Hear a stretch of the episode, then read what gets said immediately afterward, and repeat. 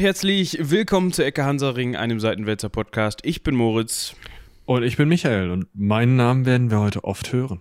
Und darüber, darüber, freust du dich bestimmt ganz besonders. Wie ein Schnitzel, es ist großartig. An dieser Stelle verweisen wir übrigens auf die Folge von Johanna von Orleans. Da hat er sich auch schon darüber gefreut, dass er der Erzengel Michael, ja, ne? Der Erzengel ja, ja. Michael in Person war, für eine kurze Zeit.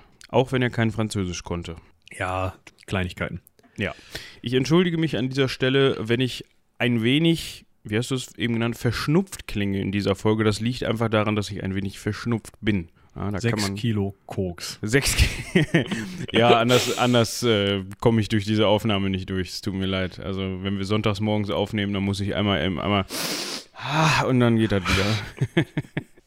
Don't do drugs children. Ja, das Problem dabei ist, das geht so ein bisschen auf die, ähm, also das bezahle ich ja nicht selber, ähm, das geht so ein bisschen auf die Seitenwälzer Kassen. Und dann werde ja. ich von, von, von Patrick immer ein bisschen böse angeguckt, wenn ich dann die Bestellung wieder durchgebe. Außerdem muss Wir wären schon ein weltumspannendes Unternehmen, ne? Wenn ich nicht sonntags morgens meine 6 Kilo Koks bräuchte, meinst du? Oh Mann, ey. Ich glaube, nach, nach 600 Gramm würdest du schon aussehen wie. Es ist, ich kann dir das tatsächlich nicht sagen. Ich habe mich noch nie mit Koks und seiner Wirkung beschäftigt, zum Glück. ich glaube, ich ja. weiß, ich glaube, 6 Gramm wäre schon ausreichend. Ich habe keine Ahnung, wie viel man davon in sich rein schniefen muss, bevor irgendwas passiert. Was auch immer dann passiert. Berauschende Wirkung oder ich kann mir vorstellen, ähm, dass es da irgendeinen anderen Wissenschaftspodcast zu gibt und äh, ihr einfach mal auf wissenschaftspodcasts.de vorbeischauen könnt und dann Koks eingeben. Das klappt bestimmt. Bestimmt. Also da könnt ihr das dann nicht bestellen, sondern euch nur darüber informieren und warum man das am besten aus dem Körper lassen sollte, wahrscheinlich. Ähm, ja, gut. ich glaube auch nicht, dass es da, da positive Tipps für gibt. Aber ähm, wie schaffen wir jetzt die Überleitung?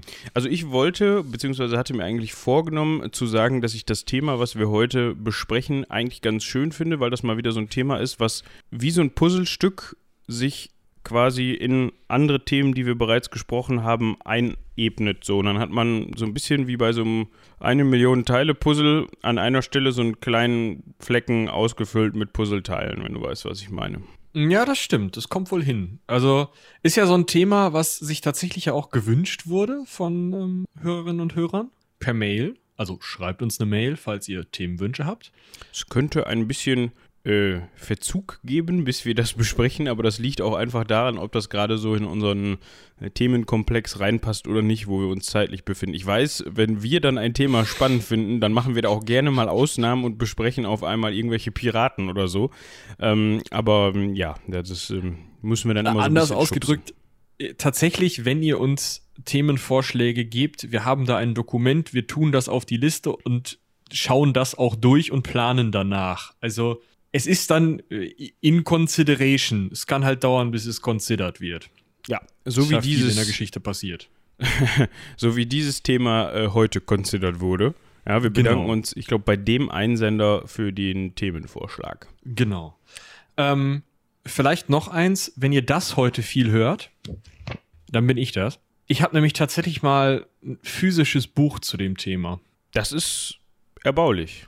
Also was heißt zu dem Thema? Zu, zu äh, von ähm, sehr zu empfehlen tatsächlich das Buch. Ähm, ein bisschen sehr überblickig für meine Verhältnisse, aber für, für den Einstieg richtig cool. Ähm, Michael Grünbart, das Byzantinische Reich aus der WBG-Reihe Geschichte kompakt, die sowieso. Also ich habe bisher kein schlechtes Buch von denen in der Hand gehabt. Die sind relativ günstig zu kriegen, gerade in dieser ähm, in dieser wissenschaftlichen Buchgesellschaft, wenn man da Mitglied ist. Und die sind top. Also es sind halt immer so Überblickswerke. Da kann man mal reingucken, Quellen raussuchen und dann weiter forschen. Ja, das hört sich doch gut an. Bin ich jetzt, ich glaube, ich verwechsel den Namen, aber ist der Herr Grünbart nicht auch, äh, der ist nicht aus. Prof bei uns in Münster, ja. ja. Ah, ja, ja, okay. Ich war, ich, irgendwas klingelte da. Ich hatte nie der, bei dem, ähm, aber irgendwie den Namen habe ich schon mal gehört, weil der ist ja auch äh, Grünbart. Ich meine, das ist schon ein Name, ne? Ja, ist ein großer Byzantinistiker. Ähm, Österreicher, hat in Wien studiert und ähm, hat jetzt halt den Lehrstuhl in Münster macht Spaß, bei dem in der Vorlesung zu sitzen, weil er es teilweise schafft, da so einen halben Urlaubsbericht draus zu machen, weil der überall schon war und irgendwie in Kleinasien und Syrien, als es noch ging und ähm, keine Ahnung, auf Zypern und in Griechenland rumgeeiert ist und jeden blöden Tempel und jede kleine Kirche, die irgendwas mit irgendwem zu tun hat und jedes Mosaik schon fotografiert hat. Und dann hast du da immer so Bilder, die er dann selber geschossen hat, 1999 mit einer Digitalkamera. Aber ähm, ja, ist, also ist wirklich cool. Was für, ein, was für ein Semester ist der? Das, wenn man Grünbart hört, dann denkt man nicht zu ungut, aber dann denkt man immer so ein bisschen an Methusalem oder so. Mm, Der ist ähm, ein 69er Baujahr, wenn ich mich recht entsinne. Ach so, das geht ja noch. Ja, witziger Ja. Typ. Sehr schön mit diesem österreichischen Akzent so eine Vorlesung zu halten. das kann Mag ich mir vorstellen. Gut. Jetzt müssen wir aber mal zum Thema kommen, oder? Ja, das, das müssen wir, da kommen wir nicht drum herum, auch wenn wir das eigentliche Thema der heutigen Folge auch noch ein bisschen nach hinten schieben müssen, weil wie immer Vorbereitung auf dem Programm steht. Bis wir nämlich zur Schlacht von oder bei Manzinkert kommen, müssen wir ja ein bisschen schauen. Manzikert. Ich habe das tatsächlich auch falsch gemacht. Das liegt vielleicht auch daran, dass ich es zu oft auf Österreichisch gehört habe, aber da ist kein N drin. Also eins, also hinter AN, aber also hinter A. Ist, ist das so? Manzikert. Manzikert. Achso, ich dachte immer, mein ganzes Leben lang, seit ich geboren bin, das heißt Manzinkert. Aber gut, dann nennen wir es Manz, Manzikert. Manzikert. So. Äh, Wir können äh, als kleine, kleinen Vorausblick mal eben schauen, wo das denn liegt. Ja, also Das ist ein guter Plan. Irgendwo in Kleinasien, aber da musst du mal Karten onkeln. Ja, ähm, Vielleicht schicke ich da noch mal voraus, warum wir so viel Vorbereitung brauchen. Ähm, zum einen haben wir zwei Themen, die tatsächlich noch auf unserer Liste stehen, die da so mit reinspielen, noch nicht behandelt. Und das eine ist Basileus II., den wir noch, also den wir jetzt kurz anschneiden werden, den wir aber auch noch vollständig behandeln werden. Und eine ziemlich coole Episode der byzantinischen Geschichte, nämlich die Herrschaft von den beiden Schwestern Theodora und Zoe. Daher kommt übrigens auch, das wissen viele nicht, der Name Zoe. Also es ist ein byzantinischer Name, genauso wie äh, Sophia zum Beispiel auch ein griechisch-byzantinischer Name ist. Manuel auch. Ähm, was haben wir denn noch? Gut, keiner nennt sein Kind Andronikos, aber das wäre auch eine Möglichkeit, falls ihr da. vor allem, das, das läuft doch darauf hinaus, dass du dann dein Kind irgendwie Androni rufst oder sowas. Ja, oder Andi. Aber dann ist halt wieder langweilig. Kannst auch Andreas nennen. Kommt das Kind in eine Grundschule und und wie heißt du in der Vorstellung? Andronikos. Ist doch schön. Äh, ah, hallo Andronikos. So, Willst, soll, du auch, willst du auch so genannt werden? Ich bestehe darauf. äh, soll doch froh sein, dass das Kind nicht, äh, keine Ahnung, Nikephoros heißt.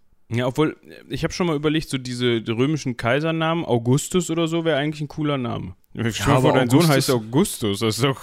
Ja, aber weiß ich nicht. Wie viele, wie viele Kinder aus den, weiß ich nicht, 20er Jahren heißen August? Oder 50er Jahren Ja, das ist aber was ganz anderes. August und Augustus sind unter, für mich komplett unterschiedlich konnotierte Namen. Wenn Namen konnotiert sein können. Ja, können sie, ne?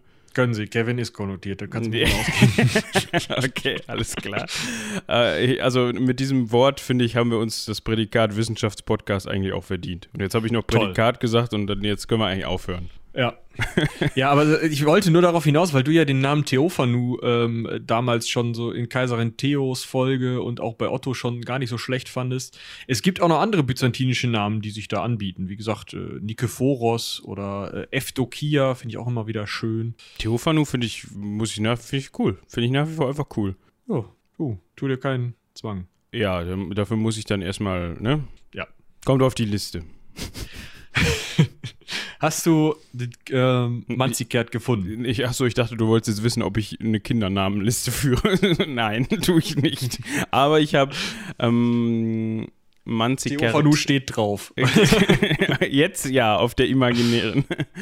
ähm, jetzt muss ich tatsächlich jedes Mal überlegen, damit ich das nicht falsch ausspreche. Manzikert. Boah, ich korrigiere dich schon, keine Angst.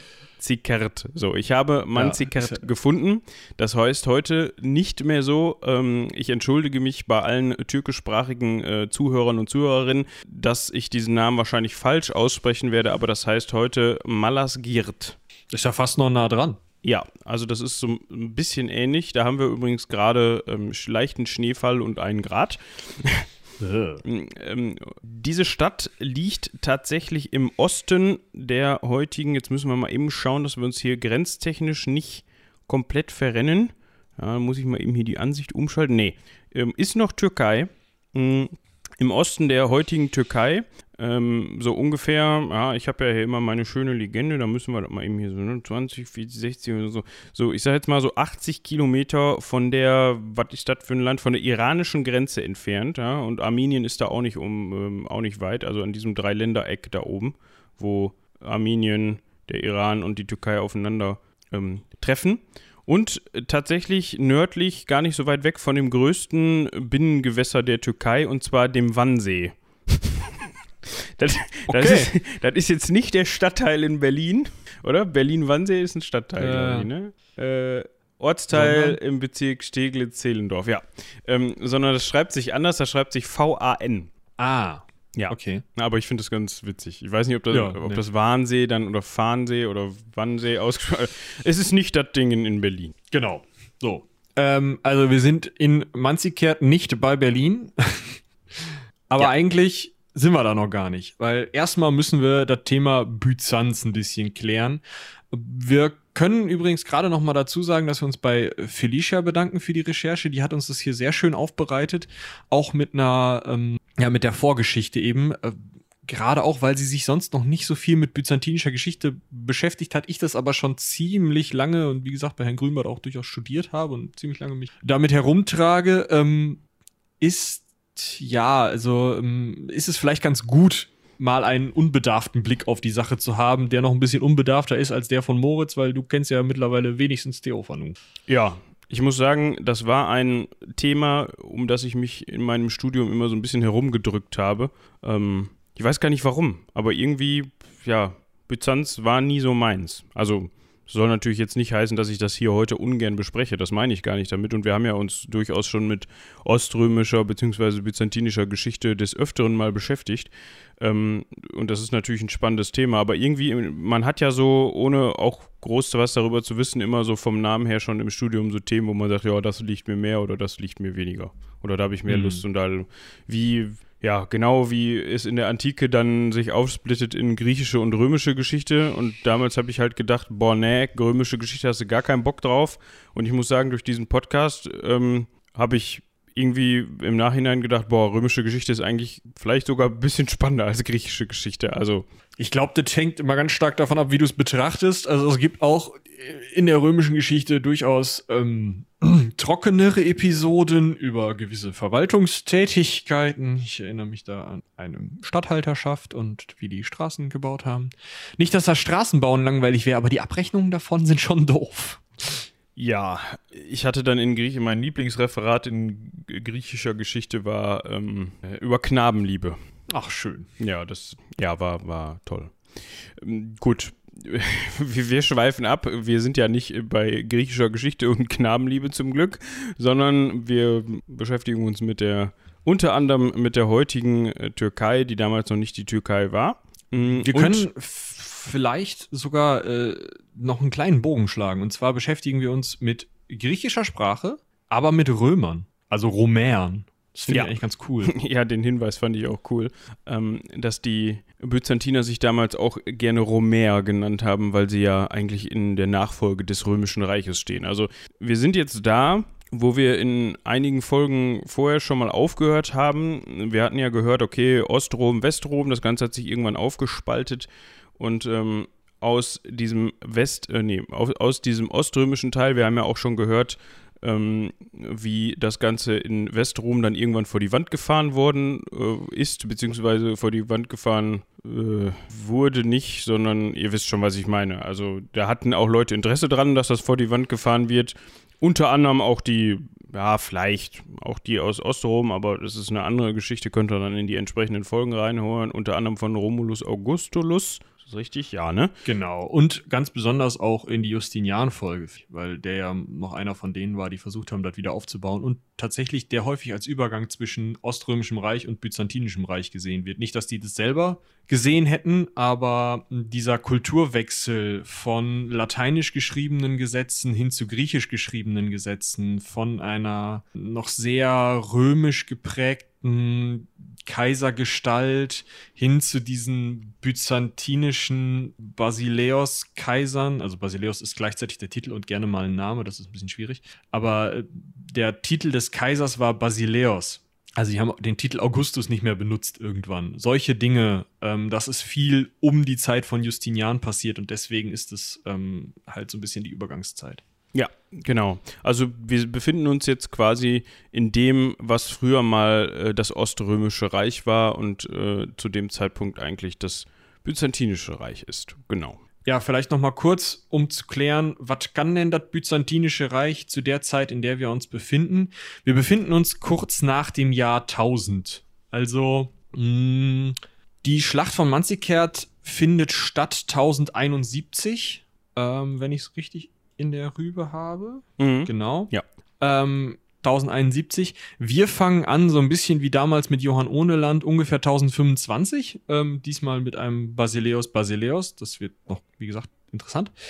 Äh, nehmt euch vielleicht auch einen Zettel und schreibt euch die Nummern hinter die Namen auf, sonst kommt ihr durch. Ähm, also wir versuchen das natürlich irgendwie hinzukriegen, aber es ist nicht so einfach. Zu diesem Zeitpunkt erstreckte sich das Byzantinische Reich über das, was heute Griechenland, ähm, Mazedonien, also Nordmazedonien, ähm, der Balkan im weitesten Sinne, teilweise bis Ungarn rein, Rumänien, Bulgarien, die ganze Kante, Süditalien, ganz wichtig, ähm, Kreta, Zypern, Kleinasien bis nach heutiges Armenien, bis äh, in den heutigen Iran und runter nach Süden, nach Syrien rein. Das war alles byzantinisch. Das muss man so ein bisschen auf der. Und Teile der Krim. Das muss man auf der Pfanne haben. Wenn man jetzt immer über dieses Reich nachdenkt, das Teil ist riesig. Wenn du da von einer Seite zur anderen latschen willst, dann hast du ein paar Tage zu tun, auch ein paar Wochen. Und tendenziell bewegst du dich mit Schiffen. Und Zentrum, sowohl geografisch als auch ähm, politisch, ist eben Konstantinopel, das so unfassbar wichtig ist als Hauptzentrale dieser Stadt, wie eigentlich nur Rom im frühen römischen Reich. Also es ist so sehr die, der Kopf dieses Reiches, dass wenn du da bist und da in der, in der Stadtpolitik Bürgermeister bist oder so, dann ist die Wahrscheinlichkeit wesentlich höher, dass du ähm, Bürgermeister von ganz Konstant äh, vom ganzen Reich wirst, also Kaiser, als wenn du irgendwo in Thessaloniki rumlungerst und zwar Stadtpräfekt von Thessaloniki bist und da irgendwie die ganze Gegend unter dir hast, ähm, weil du einfach von Thessaloniki aus, was nicht so weit weg ist, trotzdem nicht so leicht nach, nach ähm, Konstantinopel reinkommst. Ja, und das ist, wenn man sich das mal so auf der Karte anguckt, durchaus ein Reich, was ja dem römischen Reich in Ansätzen oder auch dem frühen ähm, Reich von Alexander dem Großen durchaus Konkurrenz macht. Ne? Also gut, Alexander der Große ist irgendwann nochmal eine andere Hausnummer, der ist dann ja auch da in Indien rumgekrebst und so. Ähm, da kommen wir aber bestimmt noch zu, zu dem Herrn. Ähm, ja, dauert noch ein bisschen, aber ja. Aber wie du gerade schon sagtest, das ist schon, das musst du auch erstmal verwalten können, alles, ne? Und dazu, um das zu schaffen, gab es auch eben einen sehr umfangreichen Beamtenapparat, der in diesem Land äh, bzw. in diesem Reich eingesetzt worden ist. Und das Ganze hat sich eben in sogenannte Themen aufgeteilt, also nicht in Themen, wie wir sie heute kennen, wie zum Beispiel wir heute das Thema die Schlacht von ähm, Manzikert besprechen, ähm, sondern Themen waren eigentlich Provinzen, wenn man so möchte. Genau, und deswegen ist auch die ähm, Einzahl nicht Thema von den Provinzen, sondern Thema. Ah, okay. Das habe ich auch noch nicht gewusst. Dann Gut. kriegt man das nämlich. Also der Plural bleibt Themen, aber ähm, dann kriegt man das vielleicht auch ein bisschen leichter hin, wenn man dann sagt, ja, der war halt Stadtdirektor im Thema Thessaloniki, dann weiß, okay, der war da halt zuständig und der hat nicht PowerPoint-Präsentationen über Thessaloniki gehalten. hat er vielleicht auch hier und da mal. Ähm, ist das denn das Thema, so viel ich weiß, ja. Ah, okay. Ich habe es jetzt nicht mehr genau auf meine schon. Was nochmal ganz interessant zu dieser ähm, Beamtenelite ist, im Gegensatz zu dem Jahr, also um, äh, zu Westeuropa um das Jahr 1000, ist es in Byzanz einfach noch viel, viel strukturierter. Dieser Beamtenapparat steht viel, viel mehr in der ähm, Kultur des römischen Reiches. Das heißt, es gibt nicht christliche, nicht mönchische Beamte, die auch dann wirklich bis hin zu, zu Militär- oder Kaiserpositionen aufsteigen können, trotzdem sehr, sehr schriftgelehrt sind, sehr, sehr schriftbewandert. Dadurch haben wir auch eine extrem gute Quellenlage. Dadurch, dass halt eigentlich jeder Kaiser so seinen Haus- und Hofhistoriker hatte, der wirklich einfach mitgeschrieben hat im Endeffekt. Und davon gab es dann auch mal zwei, drei, weil es auch mal den einen oder anderen Gegenkaiser gab. Und dieser ganze Beamtenapparat saß sehr, sehr zentralistisch auch in Konstantinopel. Also ja, es gab außerhalb auch immer wieder einzelne Beamte, die dann Dinge ähm, verwaltet haben, aber es ging alles immer zentral nach Konstantinopel. Das müsst ihr, wie gesagt, immer wieder im Kopf behalten. Konstantinopel war so ein bisschen ein Staat im Staat. Da ist zwar alles hingegangen, aber wenn du in Konstantinopel gesessen hast, dann war dir der Krieg vor der Haustür völlig egal, weil du da ja noch was zu verwalten hattest. Ja, also man musste immer umdenken, man musste immer zweigeteilt denken sozusagen. Und was ich daran irgendwie ganz bemerkend finde, vor allem wenn man jetzt sich mal diese Strukturen anschaut und das dann mit, wie du eben schon angerissen hast, mit Strukturen in anderen Teilen oder in großen Teilen Europas vergleicht.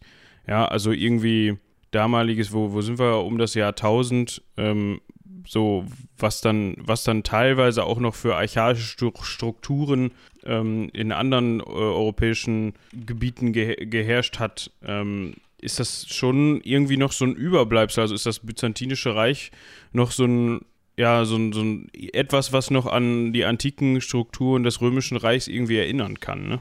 Genau, ganz genau. Also wir sind so. dann, wenn wir um das Jahr 1000 mal schauen, ähm, wir sind dann halt, ähm, Otto der Große ist gestorben 973. Ich habe jetzt seinen Nachfolger gar nicht direkt auf der Pfanne, ähm, aber so um den Dreh. War das nicht Otto II? Ich weiß gar nicht mehr, ob das direkt Otto II war. Ich bin ziemlich sicher. Äh. Weil dann kommt ja die, die Kaiserin Theo, die war ja die Frau von Otto II. Ja, Otto II, der war von 973 bis 983. Genau. Ja. Aber gut, da könnt ihr euch dann ja nochmal informieren, indem ihr über unsere, in, in, unsere Folge über Otto reinhört. Ja? Also die sehr ausführliche Doppelfolge. Ganz genau. So, gehen wir jetzt mal in Richtung der Schlacht von Manzikert. Ein wichtiger Punkt, außer dieser, dieser kleinen, wirklich kleinen, das müsste man eigentlich viel, viel ausführlicher machen, Erklärung, was Byzanz ist, was Byzanz kann und wo Byzanz ist, ist noch wichtig zu wissen, dass Manzikert eigentlich, ja, sowas wie ein Tiefpunkt einer Entwicklung war von dem aus es dann noch tiefer runterging. Vielleicht ein Sattelpunkt? Weiß ich nicht. Da, wo nicht mit der, Mathe. da, wo der Graf die Nulllinie geschnitten hat. Also es, es war schon, es gab einen Höhepunkt, den besprechen wir jetzt als erstes. Und dann macht er es. Und dann gibt es so ein das Matzi kehrt. Und dann macht es aber weiter. Ja. dann öffnet sich der Schlund der Hölle und daran verschwindet das Byzantinische Reich dann.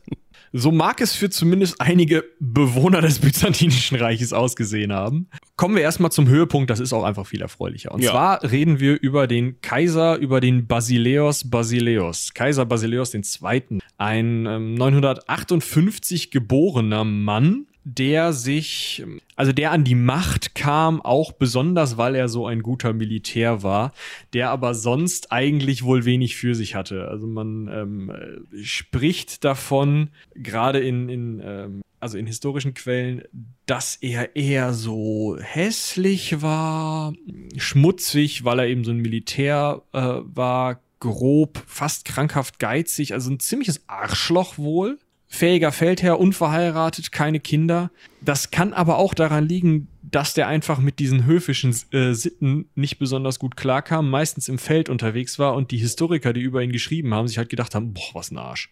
Und haben sie halt natürlich aufgeschrieben. Also genießt das ein bisschen mit Vorsicht, aber man kann davon ausgehen, dass das ein ziemlich hemdsärmeliger Typ war.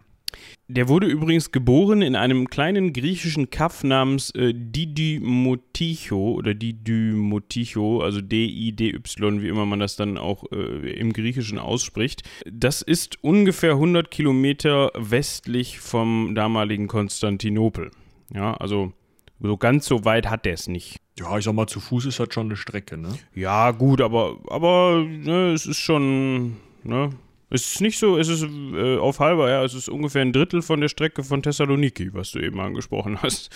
Ja, guck mal. Er ist aber relativ schnell äh, in den äh, byzantinischen Militärdienst gekommen und ähm, von da aus ist er aufgestiegen und zum Mitkaiser, beziehungsweise dann relativ schnell zum, zum Nachfolger von ähm, Johannes äh, Zimisces geworden und hat dessen Söhne, tatsächlich drei Stück. Äh, ja, genau, hat die zu Mitkaisern gemacht, aber Mitkaiser ist nicht so zu sehen wie im Römischen Reich ein Mitkaiser, der also wirklich mitregiert hat und einfach eine andere Front zum Beispiel regiert hat oder einen, einen anderen Reichsteil oder so. Es gab auch dieses, ähm, dieses Cäsar-Augustus-Verhältnis nicht mehr so richtig, sondern es gab ähm, den Basileus, dann gab es die Mitkaiser, auch Basileus, und dann gab es noch den Rang des Kaisar, also Kai mit K und dann AE und Käsar und dann I, relativ kompliziert, der einfach nur ein relativ hoher Rang war, aber nicht mehr so richtig kaiserartig irgendwie.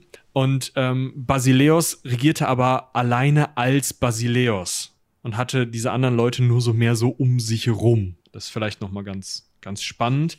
Und durch seine militärische Macht konnte er, oder durch seine militärischen Fähigkeiten, konnte er unter dem Einsatz von ziemlich vielen Söldnertruppen, also sowohl ähm, nordöstlich, also aus dem Nordosten kommenden äh, Steppenvölkern, da gibt es verschiedene, also die Bulgaren und die Ungarn ähm, kommen da unter anderem oder fallen da unter anderem mit rein, aber äh, auch noch weitere, deren Namen mir gerade entfallen sind. Ähm, solche hatte er als zu Söldnern, er hatte fränkische Söldner, also tatsächlich aus dem Reiche, was bei seiner Geburt noch von Otto dem Großen regiert wurde. Ähm, und er hatte auch Varäger-Söldner, was eben Normannen, Nordmänner, äh, Wikinger mehr oder weniger sind, die durch äh, die russische, ähm, heute russische, ukrainische ähm, über das Land sozusagen, übers Schwarze Meer nach Konstantinopel kam. Und mit diesen ganzen Söldnertruppen konnte er das bulgarische Zarenreich besiegen und damit eben im Nordwesten des Byzantinischen Reiches für Ruhe sorgen und da einen ziemlich großen Landesteil befrieden und wieder eingliedern, der ihnen eigentlich offiziell zuge äh, zugehörig sein sollte, ihrer Meinung. Kaiser Basileus wird nachgesagt als sogenannter Bulgaroktonos, also Bulgarenschlechter, 14.000 bulgarische Soldaten blenden, also ge zu, geblendet zu haben. Nicht eigenhändig, aber ne, also haben blendet zu lassen. Schwierige Konstruktion. Das hat er bestimmt der, selber gemacht. Ja, du kriegst einen Tennisarms, glaub ich mal. ähm, und zwar hat er immer 99 ganz blind machen lassen und einem ein Auge gelassen, damit der dann die anderen 99 nach Hause führen konnte. Äh, was dazu geführt hat, dass der Samuel, der Zar der Bulgaren, dann tatsächlich an einem äh, Schlaganfall gestorben ist, als der das gesehen hat, dass diese 14.000 Blinden dann zurückkamen. Man muss aber bedenken, diese Art der Blendung, die dort vorgenommen wurde, ist wahrscheinlich also es ging nicht damit einher, dass dann 14.000 Blinde im ehemaligen Bulgarenreich rumliefen, sondern wahrscheinlich eher so 4.000 oder so und der Rest hat es wahrscheinlich nicht geschafft. Da reden wir auch gleich noch drüber, weil das auch gute Tradition der Byzantiner war, Kaiser zu blenden oder Basileios, Basilei zu blenden, weil es wichtig war, dass ein Kaiser immer körperlich unversehrt war. Das heißt, er durfte kein Eunuch sein. Das war der Vorgänger von Zar Samuel schon gewesen. Das war ein sehr großes Problem gewesen. Der hatte nämlich sich auch zu so einem Kaisertitel aufgeschwungen nach byzantinischem Vorbild, hatte aber eben dieses kleine Detail nicht beachtet und war ein Eunuch gewesen. Das war und, schade. Ja, das kam halt zu ein paar Schwierigkeiten im, im Inneren, aber äh, ja, dann Samuel hatte eigentlich sehr großen militärischen Erfolg zuerst und erst als ähm, Basileus sich da dann gegen durchsetzen konnte, mh, mm, hat er ähm, also ist das Bulgarenreich dann auch militärisch zusammengebrochen und das Byzantinische Reich wurde halt sehr, sehr gestärkt dadurch, dass eben diese bulgarische Bedrohung beseitigt war. Die Seldschuken kamen noch nicht so richtig vor und ähm, die Muslime auf Sizilien waren auch nicht so das große Problem. In Süditalien waren noch keine Normannen richtig angekommen. Dementsprechend war dadurch in dieser 62-jährigen Regierungszeit von ähm, Basileus II. von 976 bis 1025 war ein Höhepunkt des Byzantinischen Reiches erreicht. Und das ist so ein bisschen einer der Punkte, vielleicht außerhalb der, der Regentschaft von so einem ähm, Justinian oder so, wo man sagt, das war hochbyzantinische Epoche, großartiges Reich, es hat alles super funktioniert, so wie es geplant war. Mhm. Man hat wirklich an allen Grenzen irgendwie Ruhe gehabt. Und von da aus, von diesem hohen Sattel, geht's jetzt, würde ich sagen, bergab durch den einen oder anderen Kaisernamen. Ja, und da müsst ihr wirklich so ein bisschen, ja, ich will nicht sagen aufpassen, beziehungsweise mich hat es ja eben schon gesagt, ähm, euch mitschreiben. Es ist jetzt nicht schlimm, wenn euch da mal einer durchrutscht oder wenn, wenn ihr mal einen, ähm, ja, vergesst oder so. Ähm, es ist nur an dieser Stelle wichtig, dass wir die einmal durchgesprochen haben, vor allem damit man auch einmal sieht, okay, was ist da in welcher Zeit passiert und warum ist das passiert. Und wenn der geneigte Zuhörer oder die geneigte Zuhörerin uns schon mal in der einen oder anderen Folge, wo über das Byzantinische Reich gesprochen worden ist, gelauscht hat, dann ja, ist auch das Thema mit dem Blenden und zwar Blenden der Kaiser bekannt und auch das Thema, dass in Konstantinopel gerne mal Leute wegkommen. Ja. Gerade wenn man höhere Ämter hin. Genau, sowas wie Kaiser zum Beispiel. Ganz und unglücklich. Deshalb ist auch eigentlich diese 62-jährige Amts Amtszeit vom ähm, Herrn Basileus etwas sehr Besonderes. Also, das ist ähm, die längste überhaupt eines Kaisers in im Byzantinischen Reich. Und wenn man sich überlegt, was da sonst alles so gelaufen ist und wenn man sich überlegt, was da jetzt gleich alles laufen wird, dann muss man sagen, Hut ab. Also der hatte den Laden entweder im Griff oder hat sehr, sehr viele Freunde gehabt und niemandem auf ähm, die Füße getreten. Ganz genau. So, also, Basileus reißt die Hufe hoch. Einer der letzten der makedonischen Dynastie, der so richtig noch zu dieser Dynastie dazugehörte. Sein Bruder Konstantin macht weiter der war jetzt nicht besonders jung, der war auch nicht besonders dynamisch, aber es war so eine, so eine, ja, Kontinuität einfach. Und zwar äh, hat er drei Jahre noch gemacht, von 1025 bis 1028. Es war Konstantin der Achte. Wenn man Konstantin den Großen als den ersten Konstantin sieht, könnt ihr auch so ein bisschen gucken, in welcher Tradition die sich gesehen haben. Und Konstantin der Achte machte, wie gesagt, noch drei Jahre und hatte keine männlichen Nachkommen. Und da wird es jetzt ein bisschen interessanter.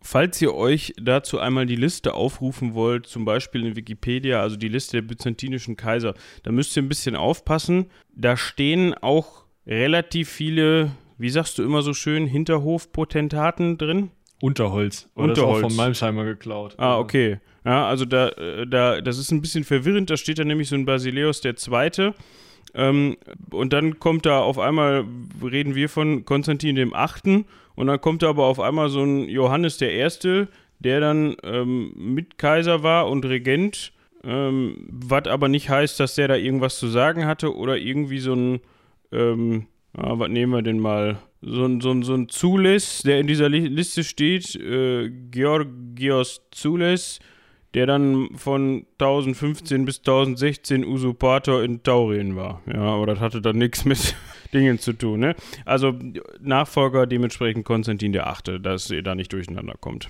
Ja, also, also was heißt richtiger Nachfolger? Aber also derjenige, der wirklich dann diese Hauptmacht äh, für sich hatte, der war vorher auch schon Mitkaiser gewesen, seit 962. Also der war 30, 40 Jahre Mitkaiser, ist dabei wohl auch äh, fett und gelangweilt geworden äh, sagen ihm die äh, Historiker nach, also die damaligen Historiker ganz vorneweg, Michael Pselos, der den wohl nicht mochte. Und ähm, ja, der war halt nicht besonders regierungsgeeignet und hatte, wie gesagt, was ihn noch weniger eignete für diese Regierung, dummerweise keine männlichen Nachkommen, sondern nur, in Anführungsstrichen, drei Töchter. Und zwar Eudokia, oder Evdokia, das ist ein bisschen schwierig, weil heutig, also im heutigen Griechischen sagt man, wenn ich es richtig verstehe, äh, Evdokia, aber das geht über die mitteleuropäische Zunge so schwer drüber, deswegen hat man das häufig mit Eudokia übersetzt. Und es ist wohl auch gar nicht so einfach, ähm, weil das, wenn man das lateinisch schreibt und auch wenn damalige Zeitgenossen das lateinisch schreiben, ist halt mit diesem U, also E, U oder V ist im Lateinischen ja oft das gleiche, wenn man es schreibt dann weiß man es halt im Zweifel nicht, wie die es wirklich ausgesprochen haben. Deswegen, naja. Eudokia. Eudokia, so. Eudokia war die älteste, die spielt jetzt keine Rolle mehr. Ich weiß gar nicht, ob sie zu dem Zeitpunkt noch lebte. Wichtig sind die beiden weiteren Töchter, nämlich Zoe und Theodora.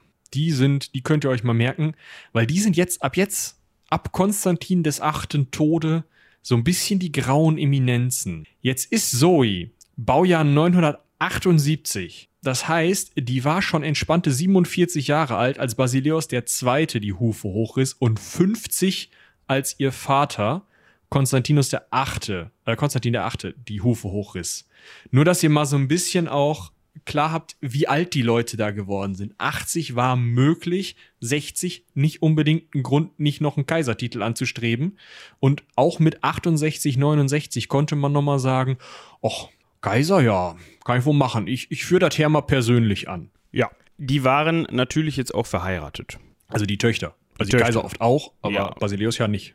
Der nicht, nee. Aber die Tochter von seinem Bruder, also die Zoe, das ist, hatten wir eben schon gesagt, auch tatsächlich der Name, also das ist der Name, den man heute vielleicht aus, zum Beispiel, ich glaube in Amerika ist der sehr beliebt oder so, in englischsprachigen Mhm, Ländern genau. äh, kennt, der kommt tatsächlich, wie Michi schon sagte, aus ähm, Byzanz. Die Zoe, die war verheiratet mit einem Senator und zwar mit dem äh, Romanos und der folgte dann als Kaiser auf den, ja, mehr oder weniger kaiserfähigen Bruder, ja, also auf Konstantin den Achten. Dem folgte nach Romanos der Dritte ähm, Argyros. Argyros, Ja, diese- ja. Beinamen sind auch immer noch mal so eine Sache. Da müsste man jetzt bei jedem von denen nachgucken, was das genau heißt. Ähm, Finde ich jetzt so schnell nicht ist raus. auch auf Oft der ist, Stelle nicht so wichtig, glaube ich. genau, also oft ist es halt sowas, wo die Leute herkommen oder was ihre Familie vorher gemacht haben. Ja. Ähm, der hat es gemacht von 1028 bis 1034. So. Und jetzt wird es spannend beziehungsweise lustig und jetzt geht's voll rein in, mit ähm, in byzantinischer Manier. Ähm, der wurde von seinem Nachfolger ermordet, nämlich von Michael dem Vierten. Da haben wir einen Michael. Und, Den vierten. Genau. Und Und merkt ähm, euch, das ist wichtig. jetzt kommt's. Der war dann der zweite Ehemann von der Zoe. das ist so.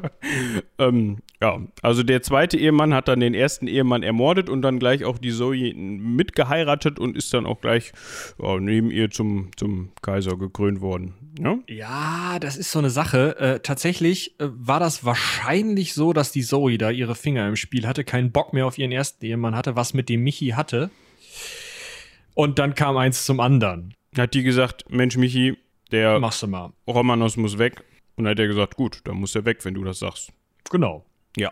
Jetzt äh, war Michi jetzt auch nicht so lange dran. Ähm, 1041 äh, war dann auch schon wieder vorbei. Jetzt noch mal kurz eben wieder für unsere Gedanken. 1041 ist die gute Zoe 63. Ne? So. 63, da sagt sie, ah, weiß ich nicht, alleine regieren ist doof. Sehen die Leute auch nicht so gerne, wenn man als Frau alleine regiert. Hm, ah, haben wir noch einen Michael zur Hand? Ja. Da muss ich mich auch nicht an den anderen Namen gewöhnen, ne? Top, setzen wir die Nummer 5 hinten dran. Äh, tatsächlich, da ist der äh, Beiname auch schön. Der heißt äh, Michael Kalafates. Michael der Kalfaterer, weil sein Vater einen Betrieb hatte, in dem Boote kalfatert wurden, also mit Pech ausgekleidet. So, der Michi 5 wurde dann aber ziemlich schnell durch einen Volksaufstand abgesetzt, weil auch wenn die Zoe ziemlich umtriebig war, was ähm, das äh, Finden und Entsorgen von äh, Romanosses und Michaels anging, war sie durchaus beliebt beim Volk und sie war die letzte Verbindung zu dieser Makedonendynastie, aus der Basileus und ihr Vater Konstantin stammten. Und sie war im Gegensatz zu den Kaisern, die sie eingesetzt hatte, auch eine Purpurgeborene. Das sieht man in dem Nach äh, Beinamen von ihr, Porphyri Porphyrogenita. Geneta, Porphyrogenita. Eine, die im Porphyr, also in rotem Marmor, einem Raum, der extra zum Gebären von Kaiserinnen und Kaisern zuständig war, wo man halt schwangere Kaiserinnen reingetan hat und dann haben die geboren und dann wurde das Kind in Purpur geboren und hatte damit einen Anspruch auf den Kaiserthron. Und sie war mit ihren Schwestern die letzte, die da noch geboren wurde und richtig in diese äh, Dynastie reingehörte. Und deswegen, ähm, ja, war sie wesentlich beliebter. Das heißt, man hat den fünften Micha abgesetzt. Ja, man hat den unter anderem auch abgesetzt, weil der Micha 50 gedacht hat, Mensch, ich muss jetzt ja meine, jetzt muss man mal eben gerade gucken, ist das dann seine angeheiratete Tante? Ja, ne? Ja, weil, weil wer ist der Ja. Neffe von Michael und Michael war mit der Zoe verheiratet, das heißt, äh, das ist der ange die angeheiratete Tante. Seine Tante ging ihm so auf den Sack und war ihm so, hat ihm wahrscheinlich auch einfach zu viel Einfluss, dass er sich gedacht hat, Mensch, ja, die kommt jetzt mal weg. Die sperren wir mal hier auf der Prinzeninsel. Und diese Prinzeninsel, die kommt tatsächlich noch mal häufiger vor, deshalb würde ich da mal eben einen kleinen äh, Exkurs hinmachen und uns mal eben angucken, ähm, wo die liegt.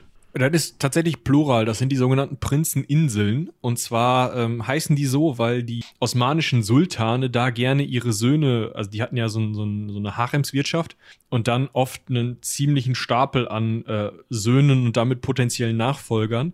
Und die haben dort in verschiedenen kleinen Palästen diese Söhne ausbilden lassen. Und oft war es dann so, dass der eine Sultan geworden ist, der ist von der Insel geholt worden und die anderen, die nicht Sultan wurden, die sind dann entweder auf diesen Inseln belassen worden oder mit ähm, ja schon beim Bau in diese Paläste auf den Prinzeninseln äh, eingebauten ähm, Vorrichtungen, also nicht unbedingt technisch, sondern halt auch einfach Geheimgänge und sowas, sind diese ähm, möglichen Usurpatoren dann direkt auch ähm, dann also mit dem Gesicht nach unten im Bosporus gelandet.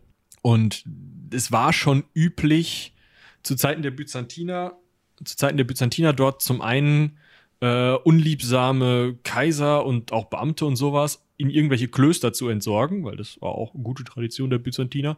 Leute nicht nur blenden, sondern manchmal auch nach dem Blenden ins Kloster oder ohne Blenden ins Kloster zu stopfen. Und dafür waren diese Prinzeninseln halt gut. Die liegen mitten im Bosporus.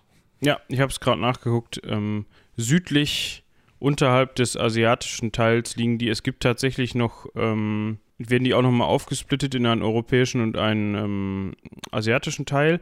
Wenn ich mich nicht komplett. Ach nee, die haben einfach nur einen griechischen Namen. Okay, nee, die gehören natürlich zur heutigen Türkei. Ähm, was ich an der Stelle ganz witzig finde, ähm, ich habe da mal eben ganz kurz reingelesen und man liest dann hier sowas wie von ähm, ab der Regierungszeit von Mehmed III. 1595 bis 1603 wurden die weiteren Prinzen nicht mehr beim Herrschaftsantritt des jeweiligen Regenten getötet, sondern unter anderem auch hier lebenslang unter strengen Hausarrest gestellt. Das ist dann so. Nett. Also ich lese daraus, dass es wohl mal dann zwischendurch den Trend gab, ähm, wenn einer der Brüder ähm, dann Regent wurde, dass die anderen dann nicht, dass die auf dumme Ideen kommen und irgendwann mal meutern, die wurden dann gleich hier weg. Ja, genau, das war üblich. Können wir auch nochmal drüber sprechen. Das ist bestimmt eine lustige Folge. Bestimmt. Ja, aber das waren die Prinzeninseln. Ähm, wir waren jetzt da stehen geblieben, dass sich der Michael 5 gedacht hat, Mensch, ah, die Zoe, die ist mir viel zu einflussreich. Könnte zum Beispiel sein, dass er das gedacht hat und gesagt hat, hier, komm, du gehst mal da auf die Inseln, die sind schön. Da kannst du mal deine, ähm, ja, deine, deinen Lebensabend verbringen. Und das fand die Zoe und vor allem ihre Schwester Theodora, die fanden das jetzt nicht mehr so geil, müssen die, muss ich sagen. Ja, die haben den halt genommen und auf so eine Prinzeninsel gesteckt oder sonst wohin. Der ist auf jeden Fall weggekommen. Und dann haben die gesagt, wisst ihr was? Machen den Bums einfach alleine. Komm ist egal. Das heißt, die Zoe hat wirklich zwei Jahre lang zusammen mit ihrer Schwester alleine regiert. Als Basilissa oder Basilea, also Kaiserin. Es gibt Mosaike von ihr, es gibt Münzprägungen von ihr. Die ist als Frau vollständig akzeptierte Kaiserin gewesen. Wie gesagt, die war auch schon ein paar 60, aber sie war eben die einzige Verbindung zu dieser ähm, Makedonen-Dynastie, wo auch der Basileus herkam und man wollte da unbedingt den Anschluss dran haben. Aber irgendwann wurde ihr das dann auch zu anstrengend, da hat sie nochmal geheiratet. Mit Mitte 60. Der Gute, der dann gewählt worden war, das ist der Konstantin der Neunte. Ja. Ähm, der hat es dann mit ihr zusammen durchgehalten. Da müssen wir mal eben schauen. Genau, da ist er von äh, 1042 bis 1055. Das war also doch durchaus noch ähm, beachtlich, muss man sagen. Ja, mehr als zehn Jahre, was sind das hier, 13 Jahre, ist er noch Kaiser gewesen mit ihr zusammen. Ähm, aber irgendwann der, Zart, der, Zahn der Zeit nagt dann auch an jedem irgendwann ähm, und die Zoe hatte offensichtlich noch nicht den, den Trick raus, den heute ähm, die Elsbeth raus hat. Ähm, die beiden sind dann auf jeden Fall auch irgendwann gestorben. Und danach, die war dann halt die Theodora dran, nochmal kurz, die es offensichtlich besser raus hatte, ähm, sich jung zu halten.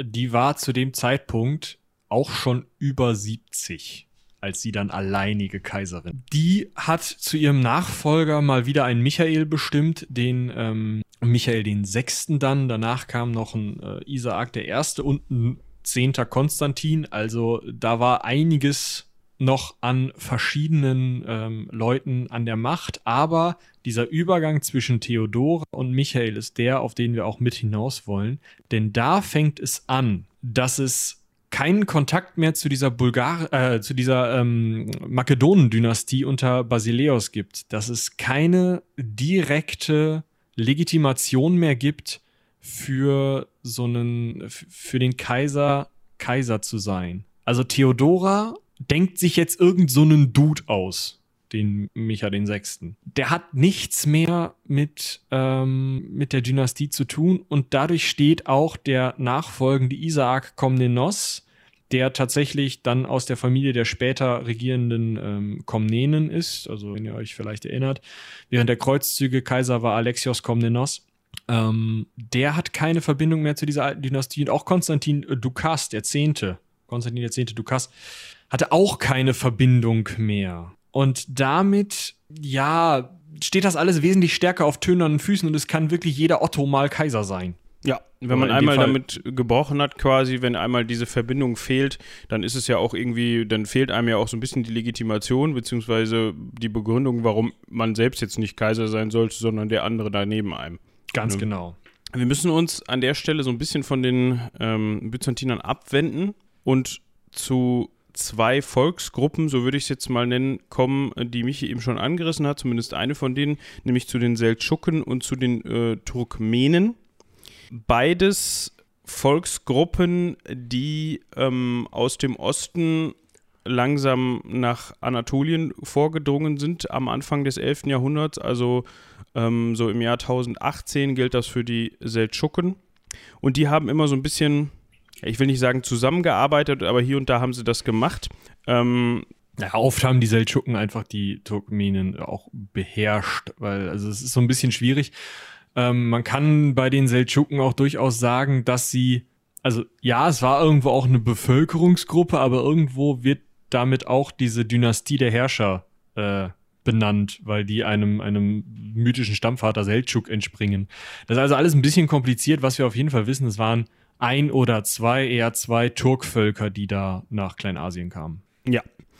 Und das Problem der Turkmenen war, oder das, das, das Gute für die Byzantiner und das Problem für die Turkmenen war, ähm, dass sie es nicht so wirklich mit Belagerungswaffen hatten zu dem Zeitpunkt und dass sie deshalb ähm, den byzantinischen gut ausgebauten Festungen ja oft nichts anhaben konnten in Anatolien.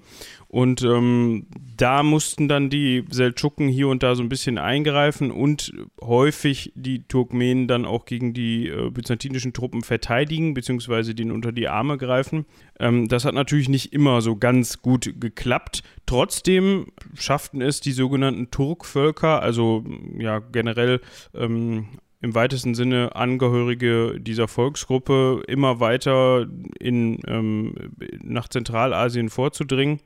Und ähm, am, im Jahr 1048 gelang es dann den Seldschuken in Hasan Kale, so würde ich es aussprechen, oder Hasan Kale, ähm, das befindet sich auf der sogenannten Parin-Ebene, einen ziemlich wichtigen Sieg über die Byzantiner zu erlangen und sich so quasi das Recht zu erkämpfen. Ja, was heißt das Recht? Das ist in dem Fall, also sie haben den auf die Mappe gehauen und haben es deshalb geschafft, sich in Anatolien niederzulassen und zwar bis zur heutigen Stadt Trabzon.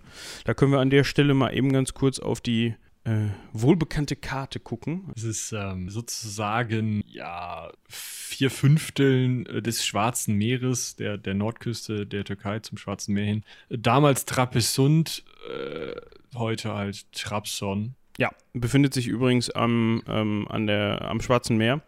Also nördliche, nördliche Türkei, genau, nord, nord, sehr weit nordöstliche Türkei im heutigen Sinne. Ähm, das ist jetzt, wenn man sich so die, wie Michi gerade schon sagte, äh, das anschaut, ist das noch, ja, also wenn man eine Linie hochzieht und am an der ähm, heutigen israelischen Küste und äh, damaligen Küste des Libanons und so weiter nach oben geht, also Tel Aviv, ähm, Jerusalem, Beirut, Tripoli, so die Küste entlang. Und dann einfach die Linie weiter hochzieht durchs Landesinnere, durch die Türkei durch. Dann landet man ungefähr bei Trabzon.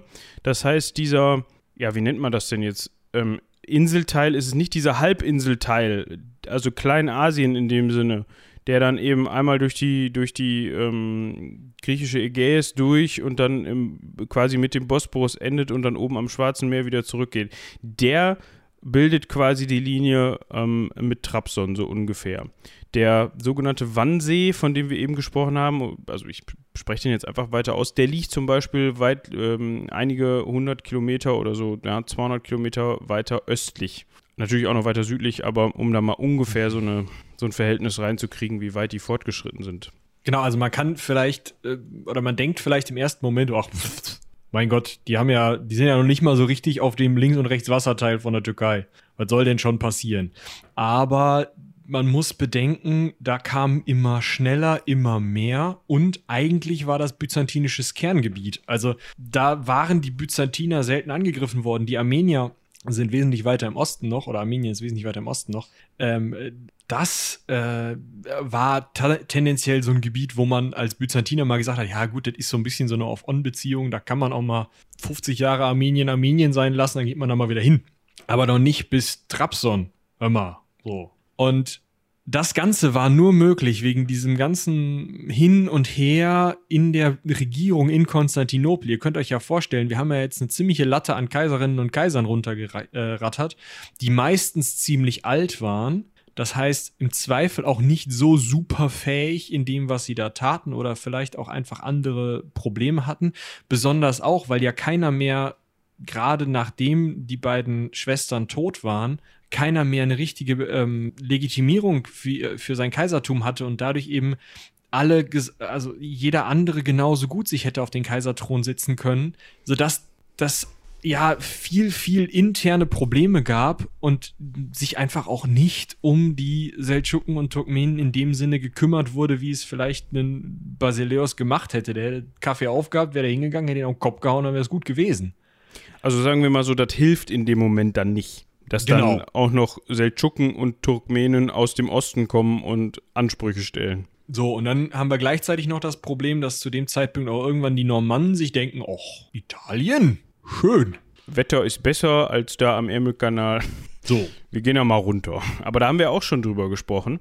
Und zwar, wenn ihr da reinhören wollt, das ist vielleicht so eine Folge, die hier und da so ein bisschen stiefmütterlich behandelt worden ist, weil viele mit dem Namen nichts anfangen können. Aber wenn ihr mal in unserer äh, Folgenliste nach Robert Giscard sucht, also einfach nach Robert, dann findet ihr den schon. Robert.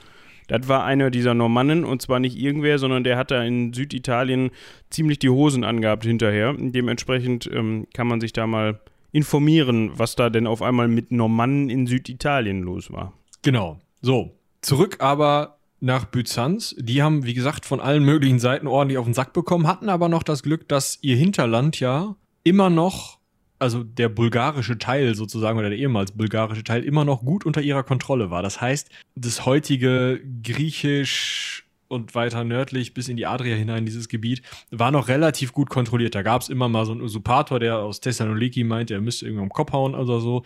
Und irgendein Bulgarer hat auch schon noch mal gesagt, hm, hallo hier, ich würde gerne wieder. Aber im Großen und Ganzen ging es vom Mittelmeer bis zur Donau lief's. Das war okay. Das heißt, man hatte jetzt durchaus abhängig von den internen Schwierigkeiten in Konstantinopel, aber durchaus noch Kräfte und Möglichkeiten, sich gegen die Seldschuken zu wenden.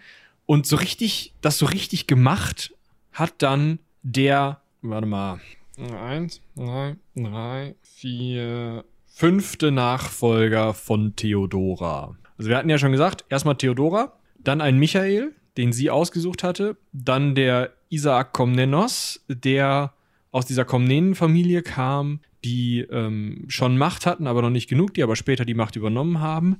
Dann Konstantin X. Dukas, weil der äh, Isaak verzichtet hatte, der kommende Nos, und äh, der Dukas dann aus einer, äh, einer, anderen Familie kam, die auch noch relativ wichtig ist. Ähm, der kam dann an die Macht. Dann ist ein Michael der Siebte zum Mitkaiser von diesem Konstantin Dukas gekrönt worden. Und gleichzeitig oder kurz danach ist der ehemalige Mitkaiser, äh, nee Quatsch, ist der äh, ist zum Mitkaiser gekrönt worden. Ähm, Romanos der Vierte. Und dieser Romanos der Vierte, das ist wie gesagt der fünfte Nachfolger von der Theodora, Mitkaiser von diesem Michael, der sich dann aber an die Macht begeben hat. Schön ausgedrückt. Ähm, ja, ist ein bisschen kompliziert, aber der hat sich dann zum ersten Mal so richtig gegen die Seldschuken gewandt. Ja, das war auch in dem Fall bitter nötig, ja, also wir können ja mal eben die Lebensdaten dieses Herrn abgleichen. Ähm, also wir waren jetzt gerade bei Romanos dem Vierten. Ähm, der war Kaiser, also Lebensdaten nicht, aber seine Amtszeit bzw. Regierungszeit, der war Kaiser von 1068 bis 1071.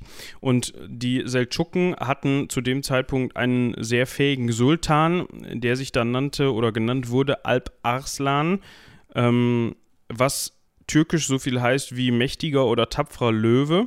Und der hat es tatsächlich geschafft, ähm, ab 1064 durch weitere Eroberungen teilweise sogar bis zum Bosporus vorzudringen. Ja, also das ging, ging nicht mehr so weit, dass man gesagt hat, ja gut, da im Osten irgendwann, ähm, da, da sind so Turkmenen und Seldschuken unterwegs, die jetzt ja langsam mal anfangen, irgendwelche Städte von uns zu erobern, sondern der war vor der Haustür, der hat gesagt, hallo, Geben Sie mir Geld. Ja, oder irgendwas, was mich glücklich macht.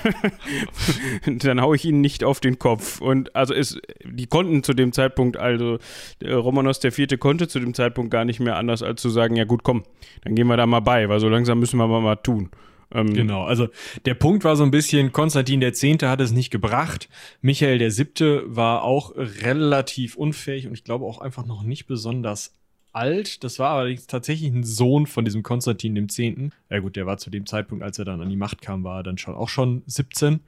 Aber so alt dann auch noch nicht. Und deswegen hat dann die Witwe von dem Konstantin dem Zehnten, die Eudok äh, Eudokia, eine andere Eudokia, schwierig, ähm, ist vielleicht auch noch so ein kleiner Exkurs wert. In Byzanz war es beliebt, wenn man Kaiserin wurde, den Namen zu wechseln auf Helena, Eudokia, Maria, Theodora, Theophanu oder Zoe. Toll, ja, ne? Das, ist das hilft voll, weil die auch nicht durchnummeriert wurden. Also, die Frau von dem alten Konstantin, dem zehnten Konstantin, heiratet diesen Romanos, der ein Militär war und der dann Mitkaiser von Michael dem äh, siebten wird, der, wie gesagt, 17 Jahre alt war. Und dieser Romanos ist halt extra geheiratet worden und zum Mitkaiser gemacht worden, um diesen Krieg führen zu können, weil von allen Seiten Leute kamen und besonders die Seldschuken mit dem gerade schon vor der Stadtmauer winkenden Alp Aslan ein Problem waren. Ja, es gab schon mal einen ähm, ja, Waffenstillstand mit den Seldschuken. Ja, also wohl schon ab 1046 äh, war der besagte Sultan da, Sultan, der Sultan oh, da schon unterwegs, der Sultan, der Sultan da schon unterwegs, ähm, hat äh, Byzanz große Teile von Armenien abgeknöpft ja, und daraufhin hat man sich gedacht, Mensch, das können wir gerade überhaupt nicht gebrauchen, was du da machst. Also mach mal, ja, aber mach mal bitte leise und äh, komm mal nicht zu nah. Wir machen jetzt mal hier einen Waffenstillstand. Und ab 1064 hat, hat sich Alp Aslan gesa gesagt, ach komm, ist jetzt auch schon ein bisschen her mit dem Waffenstillstand. Ich kann mich genau gar nicht mehr an die Bedingungen erinnern. Ähm, komm, hier, äh, wir gehen da mal wieder bei und wir fangen zumindest mal ein bisschen an, hier Raubzüge durchzuführen. Und wie Michi gerade schon sagte, dadurch, dass man auf der einen Seite dann ja, diesen Sultan hatte, auf der anderen Seite kamen dann irgendwelche Normannen in Italien daher und meinen auch Ansprüche anzumelden und überhaupt ähm, war man eigentlich komplett überfordert mit diesem Mehrfrontenkrieg. Ja? Also das, das hat diesen, diesen Machtapparat und diesen Beamtenapparat in Konstantinopel halt einfach komplett durcheinander gebracht und da ging nichts mehr vor und nichts mehr zurück, beziehungsweise nichts Konstruktives. Ich bin mir sicher, dass man sich gegenseitig immer noch nicht den, den Dreck unter den Fingernägeln gegönnt hat und mehr daran gearbeitet hat, wie man seinen Vorgesetzten absetzen kann und deren Position übernehmen kann, aber sich mal darum zu kümmern, was ist da im Osten oder im Westen, ja, ist ja außerhalb von Konstantinopel, das ist ja egal. Ja, und da kam dann halt Romanos ins Spiel, ne? Genau, da ist man dann hingegangen und hat gesagt, gut, nehmen wir jetzt einen Außenseiter, der zwar nicht zu der Familie Dukas, die gerade äh, regiert, äh, gehört, aber der heiratet ja auch nur die Kaiserin Mutter. Ähm, das geht schon irgendwie und der wird zum Mitkaiser, dann kann er da mal ein bisschen kämpfen gehen und dann ist alles gut. Jetzt hat der Romanos aber durchaus krass die Macht an sich gerissen. Der mh, hm, hatte zum einen diesen Michael den Siebten ausgebotet ähm, und zum anderen hat er den Beamtenapparat so umstrukturiert, dass die Leute eher auf ihn hörten, als zur Familie Dukas zu gehören. Und das fanden die Dukoi, wie der Plural von Dukas im Griechischen ist, so mittel. Jetzt ist man aber trotzdem immer noch, war man immer noch der Überzeugung, dass man doch mit den Seldschuken erstmal umgehen muss und dementsprechend hat man mh, hm, dann den Romanos das Militär umstrukturieren lassen, seine Leute da einsetzen lassen, dem auch durchaus ein bisschen auch finanziell geholfen, das mal ordentlich hinzukriegen, auch neue ähm, äh, Söldner anzuheuern. Und da auch immer wieder ihm die freie Hand gelassen, neue Tribute an die Seldschuken zu zahlen, weil das war das Mittel, wie die Byzantiner sich Ruhe erkauft haben. Sie haben Tribute gezahlt an die Leute, die eigentlich einfallen wollten, zum Beispiel eben an, an Alp Aslan, und haben halt Jahr für Jahr für Jahr große Mengen des Geldes, das einfach durch den Handel und auch durch dieses Riesenreich, durch dieses Steuersystem, was gut funktioniert hat, eben in die zentrale Hauptstadt ging, haben die Jahr für Jahr für Jahr immer ziemlich viel Geld bezahlt. Auch im Jahr 1071 noch ist Romanos hingegangen und gesagt, yo, komm, hier, kriegst du nochmal ordentlich Geld. Du belagerst zwar gerade Edessa, tatsächlich eben an der, an der äh, östlichen Mittelmeerküste, ne? Bedenkt das vielleicht ein bisschen, oder nicht ganz an der östlichen Mittelmeerküste, aber schon ziemlich, ziemlich weit im, im äh, asiatischen, arabischen Teil. Ähm, und der Alp Aslan hat halt gesagt, ja, pff, ich belagere jetzt bei Edessa, aber da höre ich jetzt mit auf. Ich wollte sowieso noch den Ägyptern auf den Kopf hauen. Ähm, habe ich da Zeit für. Außerdem kriege ich, äh, kriege ich ja Geld. Ne? Da kann ich auch gebrauchen auf so einem Herzug. Insofern top. Die Wette gilt. Wir machen das. Romanos, äh, mach du, was du willst in Konstantin. Schick mir einfach das Geld. Alles cool. Hat der Romanos dann nicht gemacht. Ja, gut. Ähm, der Romanos hat sich ein bisschen was zusammengekratzt, ne? Ähm, Jetzt nicht Geld. nicht Geld, nee, aber alles so, was zwei Beine hatte und ähm, irgendwie ein Schwert oder ein Speer oder sowas halten konnte. Ähm, hat dann in der Hagia Sophia, da haben wir übrigens auch eine Folge drüber gemacht, das meinte ich mit den Puzzlestücken, ne? Also das ist so die, die, die, äh, dafür führen die Fäden ein bisschen zusammen. Ähm, hat eine kleine Zeremonie durch, durchgeführt und hat sich gedacht, komm, ja, ähm, ich habe jetzt hier eine Armee zwischen 70.000 und 200.000, also das, ich sage das jetzt nicht so, ähm, weil er selbst nicht wusste, wie viele Menschen oder wie viele Soldaten er hätte. ah, Berater, wie viel sind das? Also ich würde sagen, das sind äh, mindestens äh, 70.000, äh, aber maximal 200.000. Ah, keiner mehr. genau. Ähm, also es hängt halt einfach von diese, diese Zahlen, das kennt man ja schon, es hängt einfach von, den, von der Quellensituation ab. Ne? Man ist sich einfach nicht genau sicher, wie viele Menschen das jetzt oder Soldaten das jetzt waren. Auf jeden Fall, ähm, man ist sich sicher, dass er dann am 13. März äh, 1071 nach Osten aufgebrochen ist, um eben ähm, unter anderem in Armenien wieder Fuß zu fassen und da verlorene Festungen ähm, zurückzuerobern. Und das, und das hat er eigentlich recht clever gemacht an der Stelle, so dass diese Tschuken erstmal Schwierigkeiten hatten, darauf zu reagieren. Weil sie damit einfach auch nicht gerechnet haben. Genau, die waren gerade in Aleppo beschäftigt, irgendwelchen Ägyptern um den Kopf zu hauen. Genau.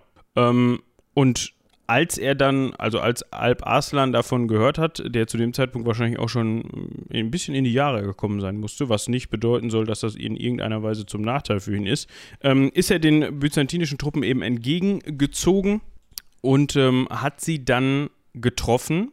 Und zwar nördlich, da waren wir eben schon mal, ganz am Anfang der Folge des Wannsees. Genau, das war dann äh, die Schlacht von Manzikert. Bei Manzikert nördlich des Warnsees äh, sind die Truppen aufeinander gekommen. Das Problem war jetzt, wir haben ja gerade schon gesagt, ah, der Romanos, der war so, so, so von außen zugekauft irgendwie, ähm, gehörte nicht zur Familie Dukas, hatte sich da so ein bisschen nicht mit Ruhm bekleckert, hatte den äh, Komnenen auch noch ans Bein gepinkelt. Das war alles also der war in nicht so einer guten äh, Position, hatte aber, das war vielleicht nicht so klug, zum einen einem Strategen namens Josef Tarchaniotis, Ja. Tarchaniotis, ähm, einen Teil seiner Streitmacht gegeben und gesagt, ja, wir machen ja so einen Kesselangriff, ne, du von links, ich von rechts, alles klar. Ähm, und er hatte auch noch ungefähr 30.000 seiner Leute unter das Kommando eines äh, Herrn Dukas, und zwar des Andronikos Dukas gestellt. Klar, du brauchst Untergeneräle und so. Aber im Nachhinein betrachtet hätte er da vielleicht zwei andere Personalentscheidungen treffen können. Ja. Ist nur so eine Idee.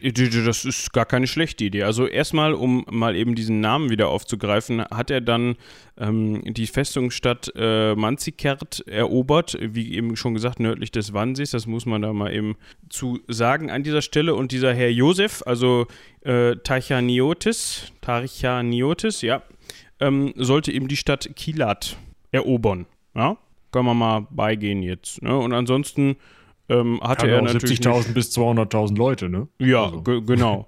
ähm, hatte er ansonsten auch, also große Teile seines Herrn, äh, seines Herrn, seines Heeres waren eben auch fränkische und teils auch äh, türkstämmische Söldner. Ja, da kommen wir auch gleich noch drauf zu sprechen.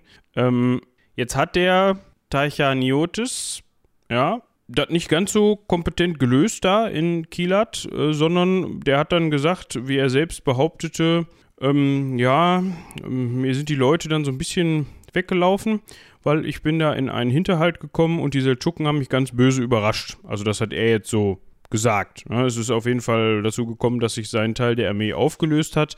Ähm, also wichtig bei der Sache ist, ähm, er hat das gesagt, ja. Genau. Aber er hat das gesagt, als er zu Hause in Konstantinopel mit den Füßen am Kamin, einem Weinchen in der Hand mit irgendwelchen Leuten von der Familie Dukas geredet hat. Er hatte jetzt nicht, also es für nötig gehalten, seinem Kaiser mitzuteilen, dass er stiften geht mit der Hälfte der Armee. Äh, das ist richtig, ja. Also man könnte jetzt darauf kommen, dass man vielleicht, dass es vielleicht Interessen innerhalb von Konstantinopel gab, also auch aus der Familie Ducoy, denen das jetzt gar nicht, also im Endeffekt total dämlich, aber denen in erster Linie daran gelegen war, dass der Romanos da jetzt ja nicht ganz so viel Erfolg hat gegen diese Tschuken. Und da muss man auch wirklich zu sagen, wie ich, wie ich gerade sagte, also ja, schön blöd, aber da waren interne Machtkämpfe anscheinend immer noch wichtiger als das, äh, das als das Gesamtinteresse und das Wohl des Byzantinischen Reiches. Genau, man muss natürlich auch bedenken, ähm, angepisst war unter anderem dieser Michael der Siebte, der da aus der Familie Dukas jetzt schon auf dem Kaiserthron saß und dann trotzdem äh, irgendwie nicht regieren durfte, weil der Romanos das gemacht hat. Das war natürlich doof. Jetzt haben wir den einen Punkt. Also die Hälfte der Armee unter diesem äh, Josef Tachaniotis geht schon mal stiften. Das war das eine. Zum anderen stand auf einmal der Alp Aslan vor dem Lager von dem Romanos und hat die mit Pfeilen beschossen. Und also mit so einem, ähm, die, wir können gleich noch ein bisschen mehr über äh, Schlachttaktik und sowas reden, aber ähm, die äh, Seldschuken haben so ein bisschen gekämpft, wie man sich das auch bei Mongolen oder so vorstellt. Also leichte Kavallerie, Pfeile hin und wieder zurück. Berittene Bogenschützen, das, genau. Genau, immer wieder berittene Bogenschützen, genau. Ähm, und so eine Bogenschützenattacke ist halt auf dieses Lager passiert, was eigentlich nicht hätte passieren sollen, weil eigentlich sollte ja der äh, Tachaniotis da zwischen diesem Lager und dem, den, den Seldschuken stehen. Jetzt war der weg. Gut, dann konnten die halt angreifen. Das hat dazu geführt, dass die meisten turkstämmigen Söldner aus Romanos Armee sich gedacht haben, also hier im Lager fallen Pfeile vom Himmel. Da vorne kann ich welche schießen. Genau. Anstatt die hier aufzusammeln, gehe ich mal lieber da vorne hin. so. Das heißt, die Armee wurde noch mal kleiner. Ja, also sie sind halt übergelaufen zu Alp Aslan, um das mal klar und deutlich zu sagen. Genau. Ähm, und so hatte der halt, bevor er überhaupt auch nur das Schwert außer Scheide gezogen hat, ähm, einen nicht ganz kleinen Teil seiner eigentlichen Streitmacht verloren, bevor es eigentlich zu über, überhaupt eigentlich zur Schlacht selbst kam. Ähm, der Alp Aslan, der war natürlich auch ein alter Haudegen, ja, der wusste ja natürlich auch, was er tat. Der hat dann gesagt, ähm, Mensch, Romanos, wir sind doch Kumpels. Also habe ich jetzt so gedacht. Wie sieht das denn aus? Ähm, wollen wir nicht einen Waffenstillstand machen? Und der Romanos hat sich zum einen gedacht, eigentlich bin ich auch gar nicht so, ich weiß eigentlich auch hier, was ich tue und ich vermute mal, dass meine Truppen auch immer noch ein bisschen besser unterwegs sind als die von den Seldschuken. Ähm, das zum einen. Zum anderen, selbst wenn ich jetzt hier mit dir einen Waffenstillstand aushandle, wenn ich so zurückkomme nach Konstantinopel, dann jagen die mich direkt wieder weg. Ja, das bringt mir gar nichts. Also können wir uns auch gleich hier auf den Kopf hauen. Ja, also der, der, wusste natürlich, dass die Familie Ducasta in Konstantinopel saß und gesagt hat, ja gut, ne, wenn er als Sieger wiederkommt, dann können wir den noch mal sechs Wochen als Kaiser beherbergen hier. Wenn nicht, kommt er halt nicht wieder, ne? ja, genau. Also ne, der Michael der Siebte saß da und hat eigentlich, eigentlich hatte der es richtig fein raus. Ne? Der hat halt gesagt, gut, entweder der löst dieses Seldschuken-Problem da unten und mein Mann Andronikos, ich weiß nicht, wahrscheinlich sein Onkel oder sowas, der löst dann das ähm, Romanos-Problem oder äh, die Seldschuken lösen das Romanos-Problem. In jedem Falle Win-Win-Win. Ich sitze hier. Genau. So. Ähm, und dazu gibt es eine schöne, ähm, ein angebliches Zitat von Alp Aslan, der dann seine Truppen auf dieses, ähm, auf diese Schlacht vorbereitet und sich selbst in ein weißes Gewand ähm, kleidet, ja, was auch ähm, im islamischen Glauben als Grabtuch betrachtet werden kann und sagt eben, in diesem Gewand, ich kleide mich in diesem Gewand, damit ihr mich darin auch ähm, begraben könnt und das als Grabtuch verwenden könnt, sollte ich fallen. Und er in diesem Zitat sagt er dann, ja, sagt er seinen Männern im Grunde, dass er in dieser Schlacht eben nicht als Sultan und sie nicht als Soldaten kämpfen, sondern dass sie ähm, ja, gemeinsam auf einer Stufe stehen und gegen den Feind ähm, siegen werden, beziehungsweise selbst wenn sie nicht siegen, dann kehren sie eben, werden sie eben zu Märtyrern und wenn sie siegen, dann sind sie eben ruhmreich. Genau. Top. Top eigentlich, ne? Ja, finde ich auch. So. Auch Win-Win. Ja, 26.08.1071. Es wird ernst. Mein Sultan, die feindliche Armee nähert sich. Ja, und dann hat der Sultan gesagt, dann nähern wir uns ihnen auch. So, also Aufstellung. Die Byzantiner stellen sich auf, ähm, können ungehindert vorrücken. Die, also die Byzantiner muss man sich vorstellen, kämpfen mit einer relativ diversen Streitmacht. Sie haben eine sehr schwere Infanterie. Bei den Varägern, also den Wikingern mehr oder weniger. Sie haben die fränkischen Söldner, die in so einem Schildwall meistens gekämpft haben, also auch noch relativ schwere Infanterie sind.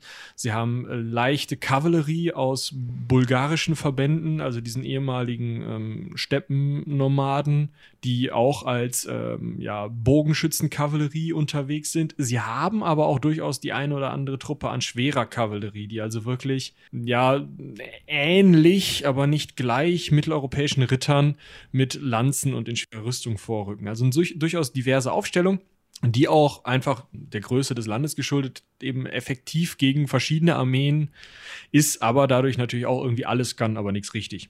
Dahingegen haben die Seldschuken zu größten Teilen, das ist auch einer der Gründe, warum die wenig belagern, ähm, zu größten Teilen kämpfen die vom Rücken des Pferdes mit einem ähm, Bogen. Wenn das mit dem Bogenschießen irgendwann vorbei ist, dann nehmen die halt ihren Säbel, haben eine sehr leichte Rüstung, sind also sehr schnell, sehr beweglich und sind sehr gut darin, auf dem Rücken ihrer Pferde zu bleiben, sodass die äh, tendenziell ja schnelle Angriffe fahren, sowohl mit dem Bogen als auch mit dem Schwert, rein und wieder raus und so halt Truppen zermürben können und ganz besonders auch sehr, sehr, sehr, sehr manövrierfähig sind als Truppe. Und das genau ist den Byzantinern auch zum Verhängnis geworden.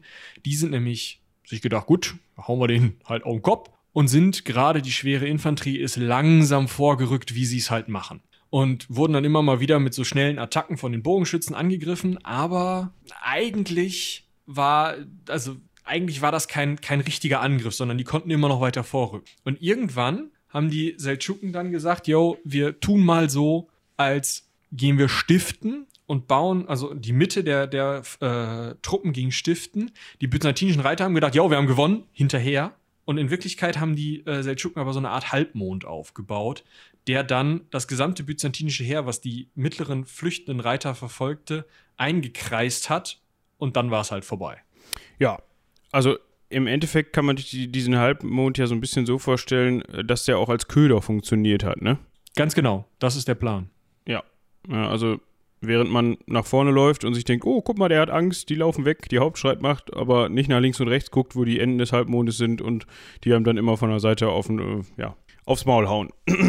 Ja, es ist halt einfach, man muss sich diese Größenverhältnisse vorstellen, ne? Also wie viele Leute das sind. Wenn du in der Mitte bist, siehst du nicht, was an den Seiten passiert. Und wenn du an den Seiten bist, siehst du, dass die Mitte flüchtet, da denkst du, die Flanken hauen auch bald ab. Ja.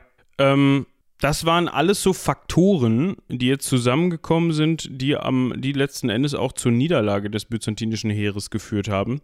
Ähm, man hätte an mehreren Stellen eingreifen können. Also zum einen die, die Flucht ähm, des ähm, ja, Herrn aus der Dukas-Familie. Ich habe seinen Namen gerade nicht mehr parat. Äh, Moment. Andronikos. Äh, ich meinte den, den Herrn äh, Tachaniotis. Tachaniot, ja genau. Das war natürlich unpraktisch, dass der abgehauen ist. Ähm, dann gab es natürlich noch das, das äh, Problem, ähm, dass bei diesem, diesem Umschließungsmanöver, ähm, das hat der Kaiser schon begriffen, der Romanos. Da hat er dann gesagt, gut, noch sind wir nicht ganz umschlossen, wir ziehen uns zurück, formieren uns neu und machen das Ganze nochmal. Das haben jetzt aber die armenischen ähm, Truppen und einige an den Seiten stehende Bereitschaftstruppen gesehen und gedacht, "Huh, der Kaiser dreht um, Leute, weg. Das nee. kann nicht gut sein, weil das heißt nämlich, dass die Schlacht verloren ist. Man hatte dann auch noch, und da kommt der Herr Andronikos ins Spiel, Andronikos Dukas, ne, also ähm, der Name Dukas, äh, erinnern uns, ähm, der hat nämlich die Nachhut befehligt und ähm, der hätte jetzt zur Hilfe kommen können, der hat jetzt aber lieber erzählt, äh, dass er gesehen hätte bzw. gehört hätte, dass der äh, Kaiser ja geschlagen ist und die Schlacht verloren ist und ähm, konnte dann so seine Truppen und Soldaten dazu überreden, beziehungsweise war man sich dann auch im Feldlager einig, ähm, wir, wir, ne? Hey, ist auch gefährlich, ne? So eine ja, Schlacht machen wir nicht. Das ist anstrengend und gefährlich und man kommt in Spitzen. Komm, das funktioniert da vorne eh nicht, war eine dumme Idee. Wir, wir fahren nach Hause, Jungs. Ähm, ja, und die Jungs so, ja, pff, gut, ne? Kein Ding, machen wir. Genau, und äh, ja, dann war das Schicksal von Romanos eben besiegelt. Ein Großteil der Armee, die dann letzten Endes natürlich gekämpft hat, ähm, wurde bei diesem Feldzug getötet. Viele Generäle, viele byzantinische Generäle wurden gefangen genommen. Und auch Romanos selbst wird gefangen genommen und ist auch verletzt.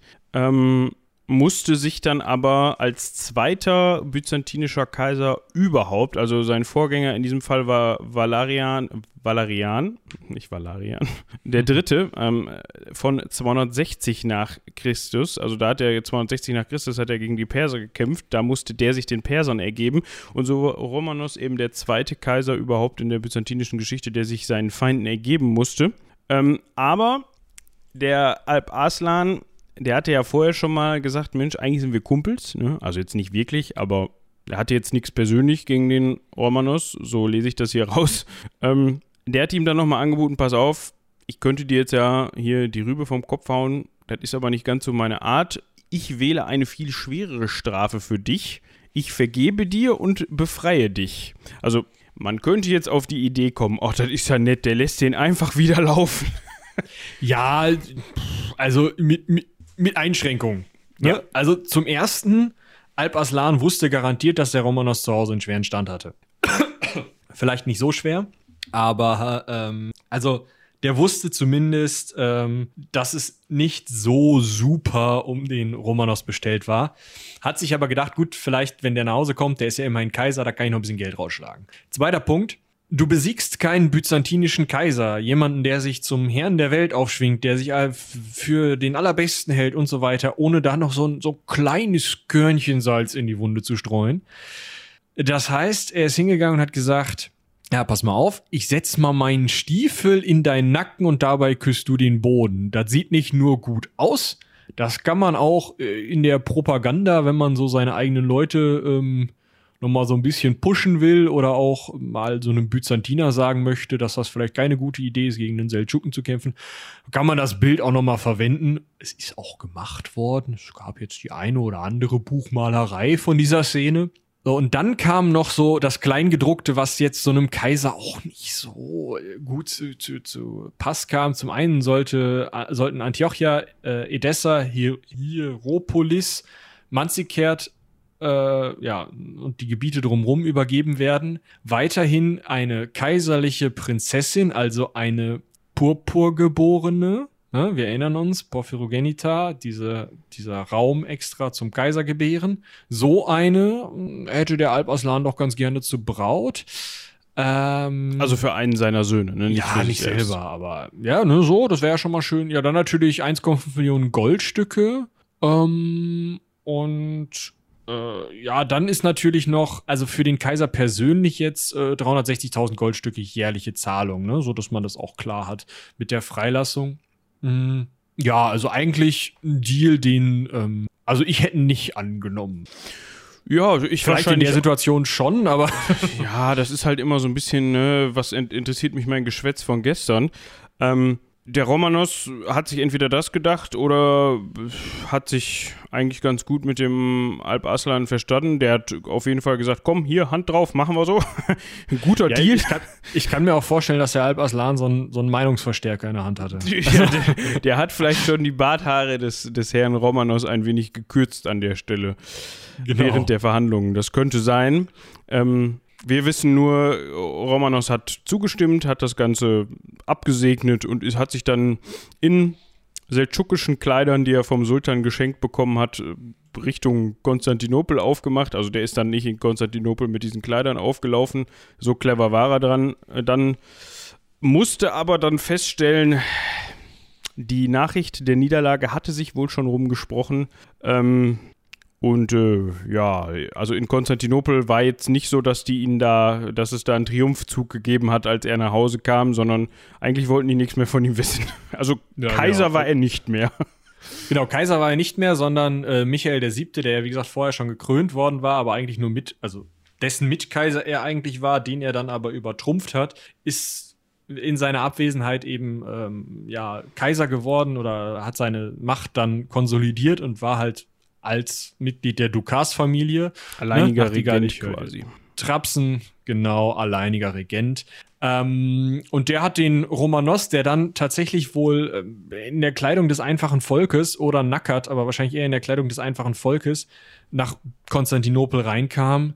Der hat er sich angeguckt und sich gedacht, ähm, ja gut, ähm, Lösegeld für dich zahle ich jetzt nicht. Wozu brauche ich dich denn, Jung? Außerdem bist du hier.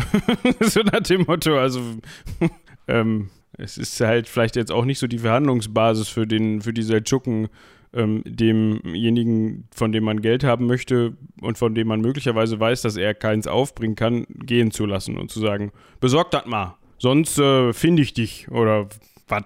Ja, jetzt hat aber der Romanos gesagt, okay, ich habe aber hier einen, einen, heiligen Eid geleistet, ich habe einen Schwur geleistet, ist zu Alp Aslan zurückgegangen und hat ihm halt das, was er so in der Schatulle hat, weiß nicht, 63,50 oder so, ähm, gegeben. Und Alp Aslan so, ja gut, ist mir egal, Junge, geh wieder nach Hause. Das war auch nicht so cool. Ja gut, aber der Alp Aslan hat wahrscheinlich gesagt, so, ja gut, du bist immerhin zu mir zurückgekommen. Er hat das als ehrenhaft empfunden, keine Ahnung. Er hat ihn auf jeden Fall wieder nach Hause gehen lassen. Ne, das heißt ja, ja eigentlich, dass, dass, der eigentlich ganz cool mit der Sache war. Das war jetzt nicht ja. so, dass ihm die 1,5 Millionen jetzt äh, anscheinend, also die hätte er wahrscheinlich gerne gehabt. Die Städte hatte er sowieso schon, denke ich mal, die ihm da versprochen worden sind. Ähm, ja, oder er hat sie sich dann geholt. ja, also das war jetzt nicht so das Problem. Der brauchte jetzt keine offizielle Einladung, glaube ich, aus äh, Konstantinopel. Ähm, aber der war dem jetzt wahrscheinlich auch nicht böse und hat die Situation verstanden anscheinend. ich habe hier noch, es kommt mir bekannt vor, ich habe hier noch zwei Silberstücke, drei Heller und einen Knopf. Genau. Den versteht ihr dann in ein paar Wochen. Genau. Ähm, so, das Problem war, äh, wo Alp Aslan ein cooler Dude war und das Ganze relativ sportlich genommen hat, war die Familie Dukas irgendwie nachtragend. Also, um an dieser Stelle mal einzuhaken. An der Stelle muss man Romanos wirklich einen Vorwurf machen, weil der hätte einfach kurz vor. Barbados. Konst genau. der hätte einfach kurz vor Konstantinopel links oder rechts abbiegen können und sich denken können: Ach, guck mal, wir nehmen uns jetzt mal so ein Schiff hier. Ähm keine Ahnung, Süditalien, da sollen gerade so so Normannen rumhängen. Vielleicht nehmen die mich auf oder sucht sich irgendeine schöne Mittelmeerinsel. Völlig egal, Barbados ist wahrscheinlich ein bisschen weit. Aber. Latte, jetzt, weg. Weg, ja. Jetzt nach ähm, Konstantinopel zurück. Äh, schwierig. Hat er aber trotzdem gemacht. So, jetzt war der Michael wohl schon mit wichtigeren Sachen beschäftigt. Das heißt, seine beiden kleinen Brüder, der Andronikos Dukas und der Johannes Dukas, die mussten äh, sich um den Romanos kümmern. Die sind dann auf die Idee gekommen, gut, ähm, was macht man mit abgesetzten Kaisern? Ich hatte da, wie war das denn noch? Blenden. So. Der eine war da nicht so, der Andronikos hatte eigentlich gesagt, ja komm, wir verschonen dich, alles gut. Hast ja auch, ähm, ne, äh, was auch immer du gemacht hast, aber und der, aber der Johannes, der war damit ähm, nicht ganz so einverstanden. Der hat dann schon mal das Eisen heiß gemacht, äh, ob persönlich oder nicht, das weiß man nicht. Auf jeden Fall hatte der Romanos am Ende zwei Augen weniger, zwei funktionierende Augen weniger. Genau wissen wir es halt nicht, äh, was da jetzt vorgegangen ist. Ähm, ah, genauer als du es wissen möchtest. Ah, wissen wir sogar. Okay. Ja, also wir wissen, dass er geblendet wurde und dass diese Blendung wahrscheinlich darin bestand, äh, dass ihm dreimal ein glühendes Eisen in jede Augenhöhle gestoßen wurde. Dreimal in jede, wofür immer das auch gut ist, außer für Schmerzen. Ja, man hat ihn wohl vorher auch gefoltert, insofern war das vielleicht der Höhepunkt oder keine Ahnung. Also die Augen haben bestimmt auch nach dem ersten Stoß schon nicht mehr funktioniert. Das ist äh, richtig. Jetzt schreibt ein weiterer Michael, äh, der Historiker Michael Ataleitatis, dass sich die Wunden dann, als man ihn geblendet hatte und auf die Prinzeninsel Proti gebracht hat, entzündeten, sodass diese Wunden von Maden befallen wurde, die ihm dann vom Gesicht fielen. Sorry für das Bild, wenn ihr heute noch was essen wollt. Und ähm, naja, wenige Tage später ist er dann an dieser Blendung verstorben, der gute Romanos. Da hätte man jetzt gar nicht mit rechnen können. Nee, überhaupt nicht. Also. Ich könnte mir vorstellen, als er dann dieses glühende Eisen auf sein erstes Auge hat zukommen sehen, hat er sich wahrscheinlich wirklich gedacht, Mensch, wäre ich mal links abgebogen. Ja, spätestens dann. Ja. Was folgt daraus? Wir haben eine relativ vernichtende Niederlage für Byzanz. Ähm, wie ich eben schon sagte, zum einen halt auch, weil die Gebietsansprüche, die man dadurch wiedererlangen wollte, beziehungsweise verteidigen wollte, jetzt absolut dahin sind. Die militärische Stärke des Reiches war absolut geschwächt, weil man sich gedacht hat, Mensch, wir können hier lieber mal einen internen Streit ausfechten und so eine, einen möglichen Sieg aufs Spiel setzen und dafür aber als Familie Dukas sicher auf dem Thron sitzen. Ähm, wie sicher das dann war, ja, wir kennen das, ist halt ähm, Konstantinopel. Ich sag mal so, also Romanos hat bis 1071, wie gesagt, Jahr der Schlacht von Manzikert, regiert. Ähm, Michael der Siebte bis 1078, 1081 war die Familie Komnenos dann dran. Blöd. Blöd, ja. Ähm, und das ist so ein bisschen, da hatten wir eben schon mal drüber gesprochen, das ist so ein bisschen bei der Kurve so der, der, der Sattelpunkt, der Nullpunkt. Da, da war eigentlich, ja, dann später Wirtschaftskriege, Krise, Bürgerkrieg ähm, und so weiter am Start. Hat also richtig gut geklappt, was die Familie Dukas sich da überlegt hat. Und ähm, das war auch so der Punkt, von dem sich das Byzantinische Reich nie wieder wirklich erholen konnte. Ne? Und es hat nie wieder zu der Stärke zurückgefunden, die es quasi vor diesen Ereignissen und vor den Konflikten mit den Turkmenen und vor allem mit den Seldschuken hatte. Also das muss ja, man natürlich dazu sagen. Ähm, vor oder zu dem Zeitpunkt, als Basileus regiert hat, weil das eben einfach, also nach dem ging es tatsächlich bergab. Das ja. kann man einfach so sagen. Ja, genau. Also man kann das jetzt nicht an der, nur an der Schlacht von Manzikert festmachen. Das liegt auch, kann man auch ganz gut daran ablesen, dass wir uns einen Großteil dieser Folge nicht direkt mit der Schlacht beschäftigt haben, sondern mit der, mit der Zeit davor und wie es dazu gekommen ist. Das spielt natürlich alles mit rein, aber die Schlacht ist dann sozusagen der Höhepunkt und das, was letzten Endes dann den Untergang oder Niedergang äh, besiegelt hat, einfach. Genau. Also man, also die Schlacht wird ganz besonders auch unter byzantinischen Historikern, die dann später darüber geschrieben haben, als entscheidende Katastrophe ähm, der byzantinischen Geschichte beschrieben. Das sagt schon Sir Stephen Runciman, einer der wichtigsten Byzantinisten, die man so kennt. Ähm, der sagt eben, dass die Byzantiner selbst keine Illusionen darüber hatten, dass diese Schlacht so verheerend war, obwohl die direkte Auswirkung gar nicht so krass war. Aber man kann halt einfach daran sehen, wie sehr die byzantinische Militärmacht dann danach ausgehöhlt war. Die Bulgaren sind immer stärker gekommen, dann die Ungarn. Und äh, auf der anderen Seite die Seldschuken, die Normannen haben ihnen die italienischen Besitzungen weggenommen. Und am Ende hat das Byzantinische Reich eigentlich nur noch über Teile von äh, Griechenland, gerade so äh, Thessalien und äh, unten ähm, ja um Athen da Athen Korinth die Kante äh, regiert oder mitregiert, dann um Nikäa, also gerade so über den Bosporus gehupft äh, in Kleinasien und Kern Konstantinopel und so ein bisschen die außenliegenden ähm, ähm, Küstengebiete, das, was mit dem Schiff zu erreichen war. Denn auf dem Wasser hat man den Byzantinern noch relativ lange nichts vorgemacht, weil sie das griechische Feuer hatten. Aber an Land war im Endeffekt gerade dieses ganze ähm, türkische Hinterland, das war dahin. Und damit auch ein Teil der Kornkammer und ein Teil auch der, der Rekrutierungsgründe für Armeen.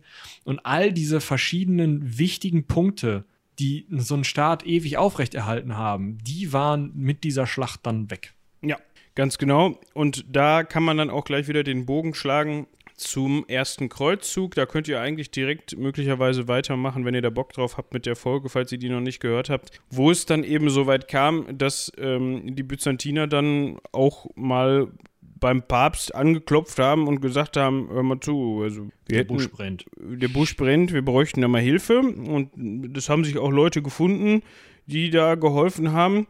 Und ähm, auch im späteren Verlauf, äh, andere Kreuzzüge und so, war das ja dann öfter so, dass dann so ein Kreuzfahrerherr auch gesagt hat, ja, also wir haben jetzt da folgende Möglichkeiten. Wir wollen da gerne vorbei und durch und so und ähm, entweder wir machen das jetzt oder äh, du, du, also wir machen das in, in, in eurem Einvernehmen oder wir machen das. so. Genau, also und alleine, dass Konstantinopel ja auch noch im vierten Kreuzzug erobert wurde, ist ein Punkt. Ja, und das, das zeigt auch eben, wie, wie, wie weit es gekommen ist mit dem Byzantinischen Reich. Ja, also ja. 100 Jahre vorher hätte es das nicht gegeben, dass dann mal eben so ein, so ein europäisches Heer da ankommt und sagt, bis nach, vor allem bis nach Konstantinopel kommt überhaupt, um dann zu sagen, Oh, also wir haben jetzt zwei Optionen äh, und äh, uns ist eigentlich egal, was ihr macht, sondern also dafür wäre das Reich zu dem Zeitpunkt einfach viel zu mächtig gewesen. Eben, gut, da hätte der Basileus einmal gefurzt und dann wäre das Problem gelöst. Genau. Gewesen. Also jedenfalls nach dem, was die Historiker über ihn schreiben. Aber ja, naja. Gut, für die Turkmenen, Seldschuken und so weiter, also diese Turkvölker, die dann nach Kleinasien reinkamen, war das, äh, war die Schlacht natürlich das Tor zur, zur Ansiedlung im Endeffekt. Ja, und auch das so ein bisschen, was den Grundstein, also das ist, kann man ja durchaus so sagen, was den Grundstein der heutigen Türkei mitgelegt hat. Also genau, etwas, genau. was, ermöglicht, was zu großen Teilen ermöglicht hat, dass, das, dass die Türkei heute so besteht, wie sie, wie sie, wie, also so ist, wie sie, wie sie ja, ist. Zumindest, zumindest die ersten Türken haben sich, äh, oder vor äh, Prätürken, wie auch immer, haben sich dann da äh, angesiedelt. Es kamen natürlich dann auch noch andere Leute und ähm, das Osmanische Reich ähm, ist nicht direkt aus den Seldschuken entstanden, aber man hat diese, diese, diese Turkvölker hat man ab dann wirklich auch in großen Gruppen vertreten in Kleinasien. Nominell sagen zwar die äh, Byzantiner immer noch, uns gehört alles bis runter nach Jerusalem hier, aber davon ist eigentlich nicht mehr zu sprechen. Und dementsprechend hat selbst hier äh, der äh, Präsident Erdogan äh, hält noch was von der Schlacht von Manzikert. Äh, der hat nämlich 2017 noch den 946. Jahrestag dieser Schlacht gefeiert und äh, da auch zugesagt, dass, also wahrscheinlich, dieses Jahr müsste ja 950 Jahre feiern. Spannend. Ich wollte gerade ähm, sagen, das würde mich mal interessieren, ob die geplant sind oder nicht, die Feierlichkeiten. Ja. Müsste man mal recherchieren. Ähm, ja, auf jeden Fall, äh, da sagt er schon, dass eben damals die Ahnen der Türken äh, in die Mitte Europas vorrückten und so weiter. Ein entscheidender Sieg, neue Heimat, bla bla. Man kennt diese Art von, äh, das gerne mal politisch nutzt, sowas.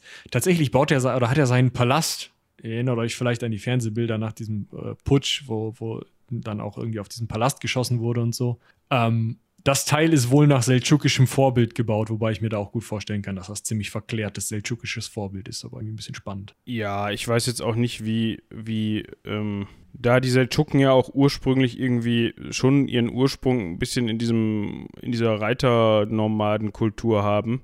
Ähm, also die werden sicherlich auch dann später Paläst, Paläste gebaut haben, aber ähm, ja, ja, klar. So. Die, wie du schon sagtest, die Frage ist dann, ähm, ob ein Seldschuke von damals, wenn er diesen Palast heute sieht, jetzt sagen würde, ach guck. Klo ist vorne links. Alles genau. Wage ich zu bezweifeln, aber das ist, ähm, ja, ist nun mal. Ne, in Afrika steht auch irgendwo so ein, so ein Nachbau vom Petersdom, glaube ich. Wenn mich nicht alles täuscht, der sogar noch größer ist als der Petersdom, aber der hat mit dem eigentlichen Petersdom eigentlich auch nicht viel zu tun. Ja, das macht man ja gerne aus politischen Gründen. Zurück aber äh, zu unserer Folge. Ich hoffe, ähm, das hat euch jetzt mal gefallen, so ein Ausflug ähm, Byzantinische Reich. Den mache ich ja immer sehr gerne.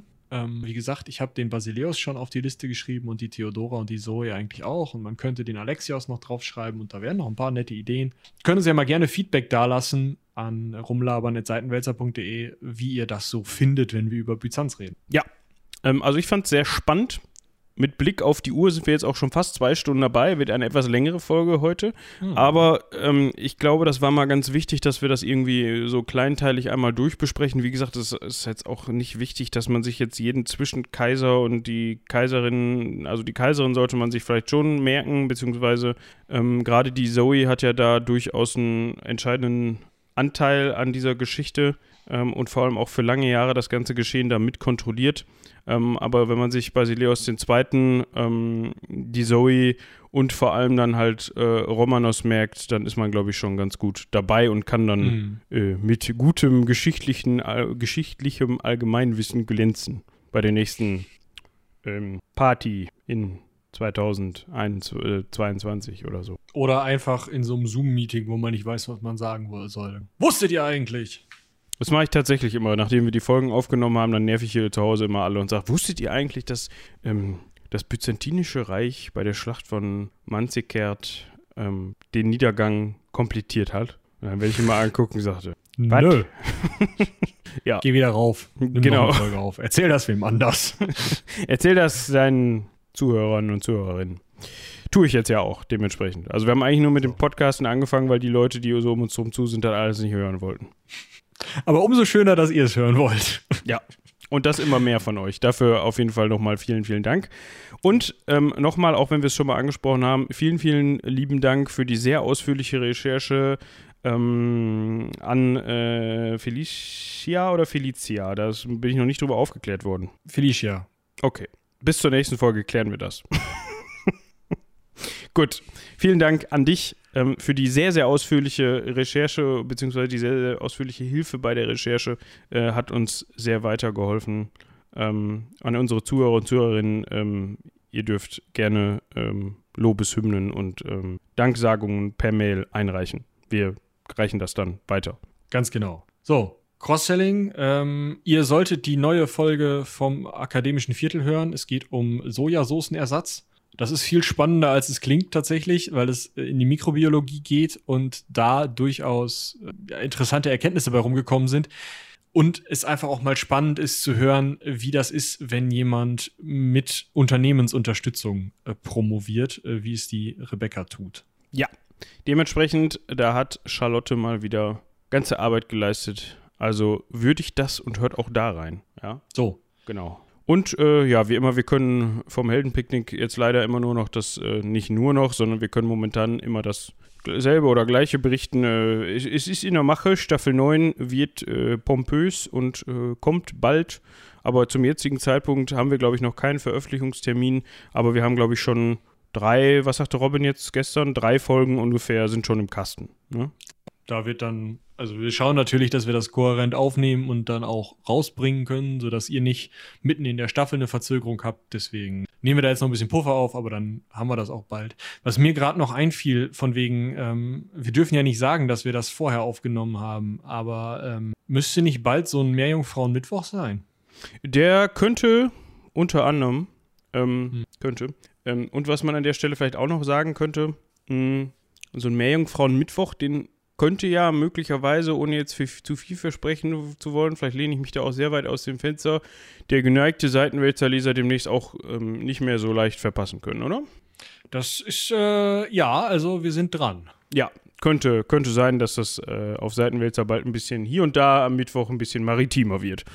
So nämlich. So Also schaut bei den äh, drei Meerjungfrauen vorbei, beobachtet den Feed aufmerksam, alle 10 Sekunden, äh, würde ich F5, sagen. F5, F5, F5. Genau. Und dann verpasst ihr auch nichts. Genau. Ja, war, es war mir wieder ein Fest. Ich glaube, wir kriegen es jetzt nicht mehr hin, noch weitere sieben Minuten rumzulabern, um die zwei Stunde, zwei Stunden Marke anzubrechen. Aber das bringt uns eh nichts, weil die Folge letzten Endes dann eh wieder kürzer wird. Ähm, ja, eben, wir haben ja Pausen. Also, Die müssen ja raus. Ja, also wir haben das raus. teilweise für euch zur Aufklärung. Wir haben das teilweise wirklich, dass wir uns dann hier zehnminütig einfach anschweigen, Weil weil, wir können. einfach, weil wir es können. Genau. Pause und so und ähm, weil wir dann auch einfach dem jeweils anderen den Raum geben wollen, dass er sich entsprechend artikulieren kann. ähm, ähm, Ähm, ähm, ähm, genau. schön. Ja. Ja. Schön war's. So, Schön war- jetzt ist aber auch. Jetzt ist auch wirklich. Wir wollen heute irgendwie So. nicht Tschüss sagen, aber ich mache das jetzt einfach. Ich sage vielen Dank fürs Zuhören. Haut rein. Bis zum nächsten Mal. Danke und tschüss. Bis dahin.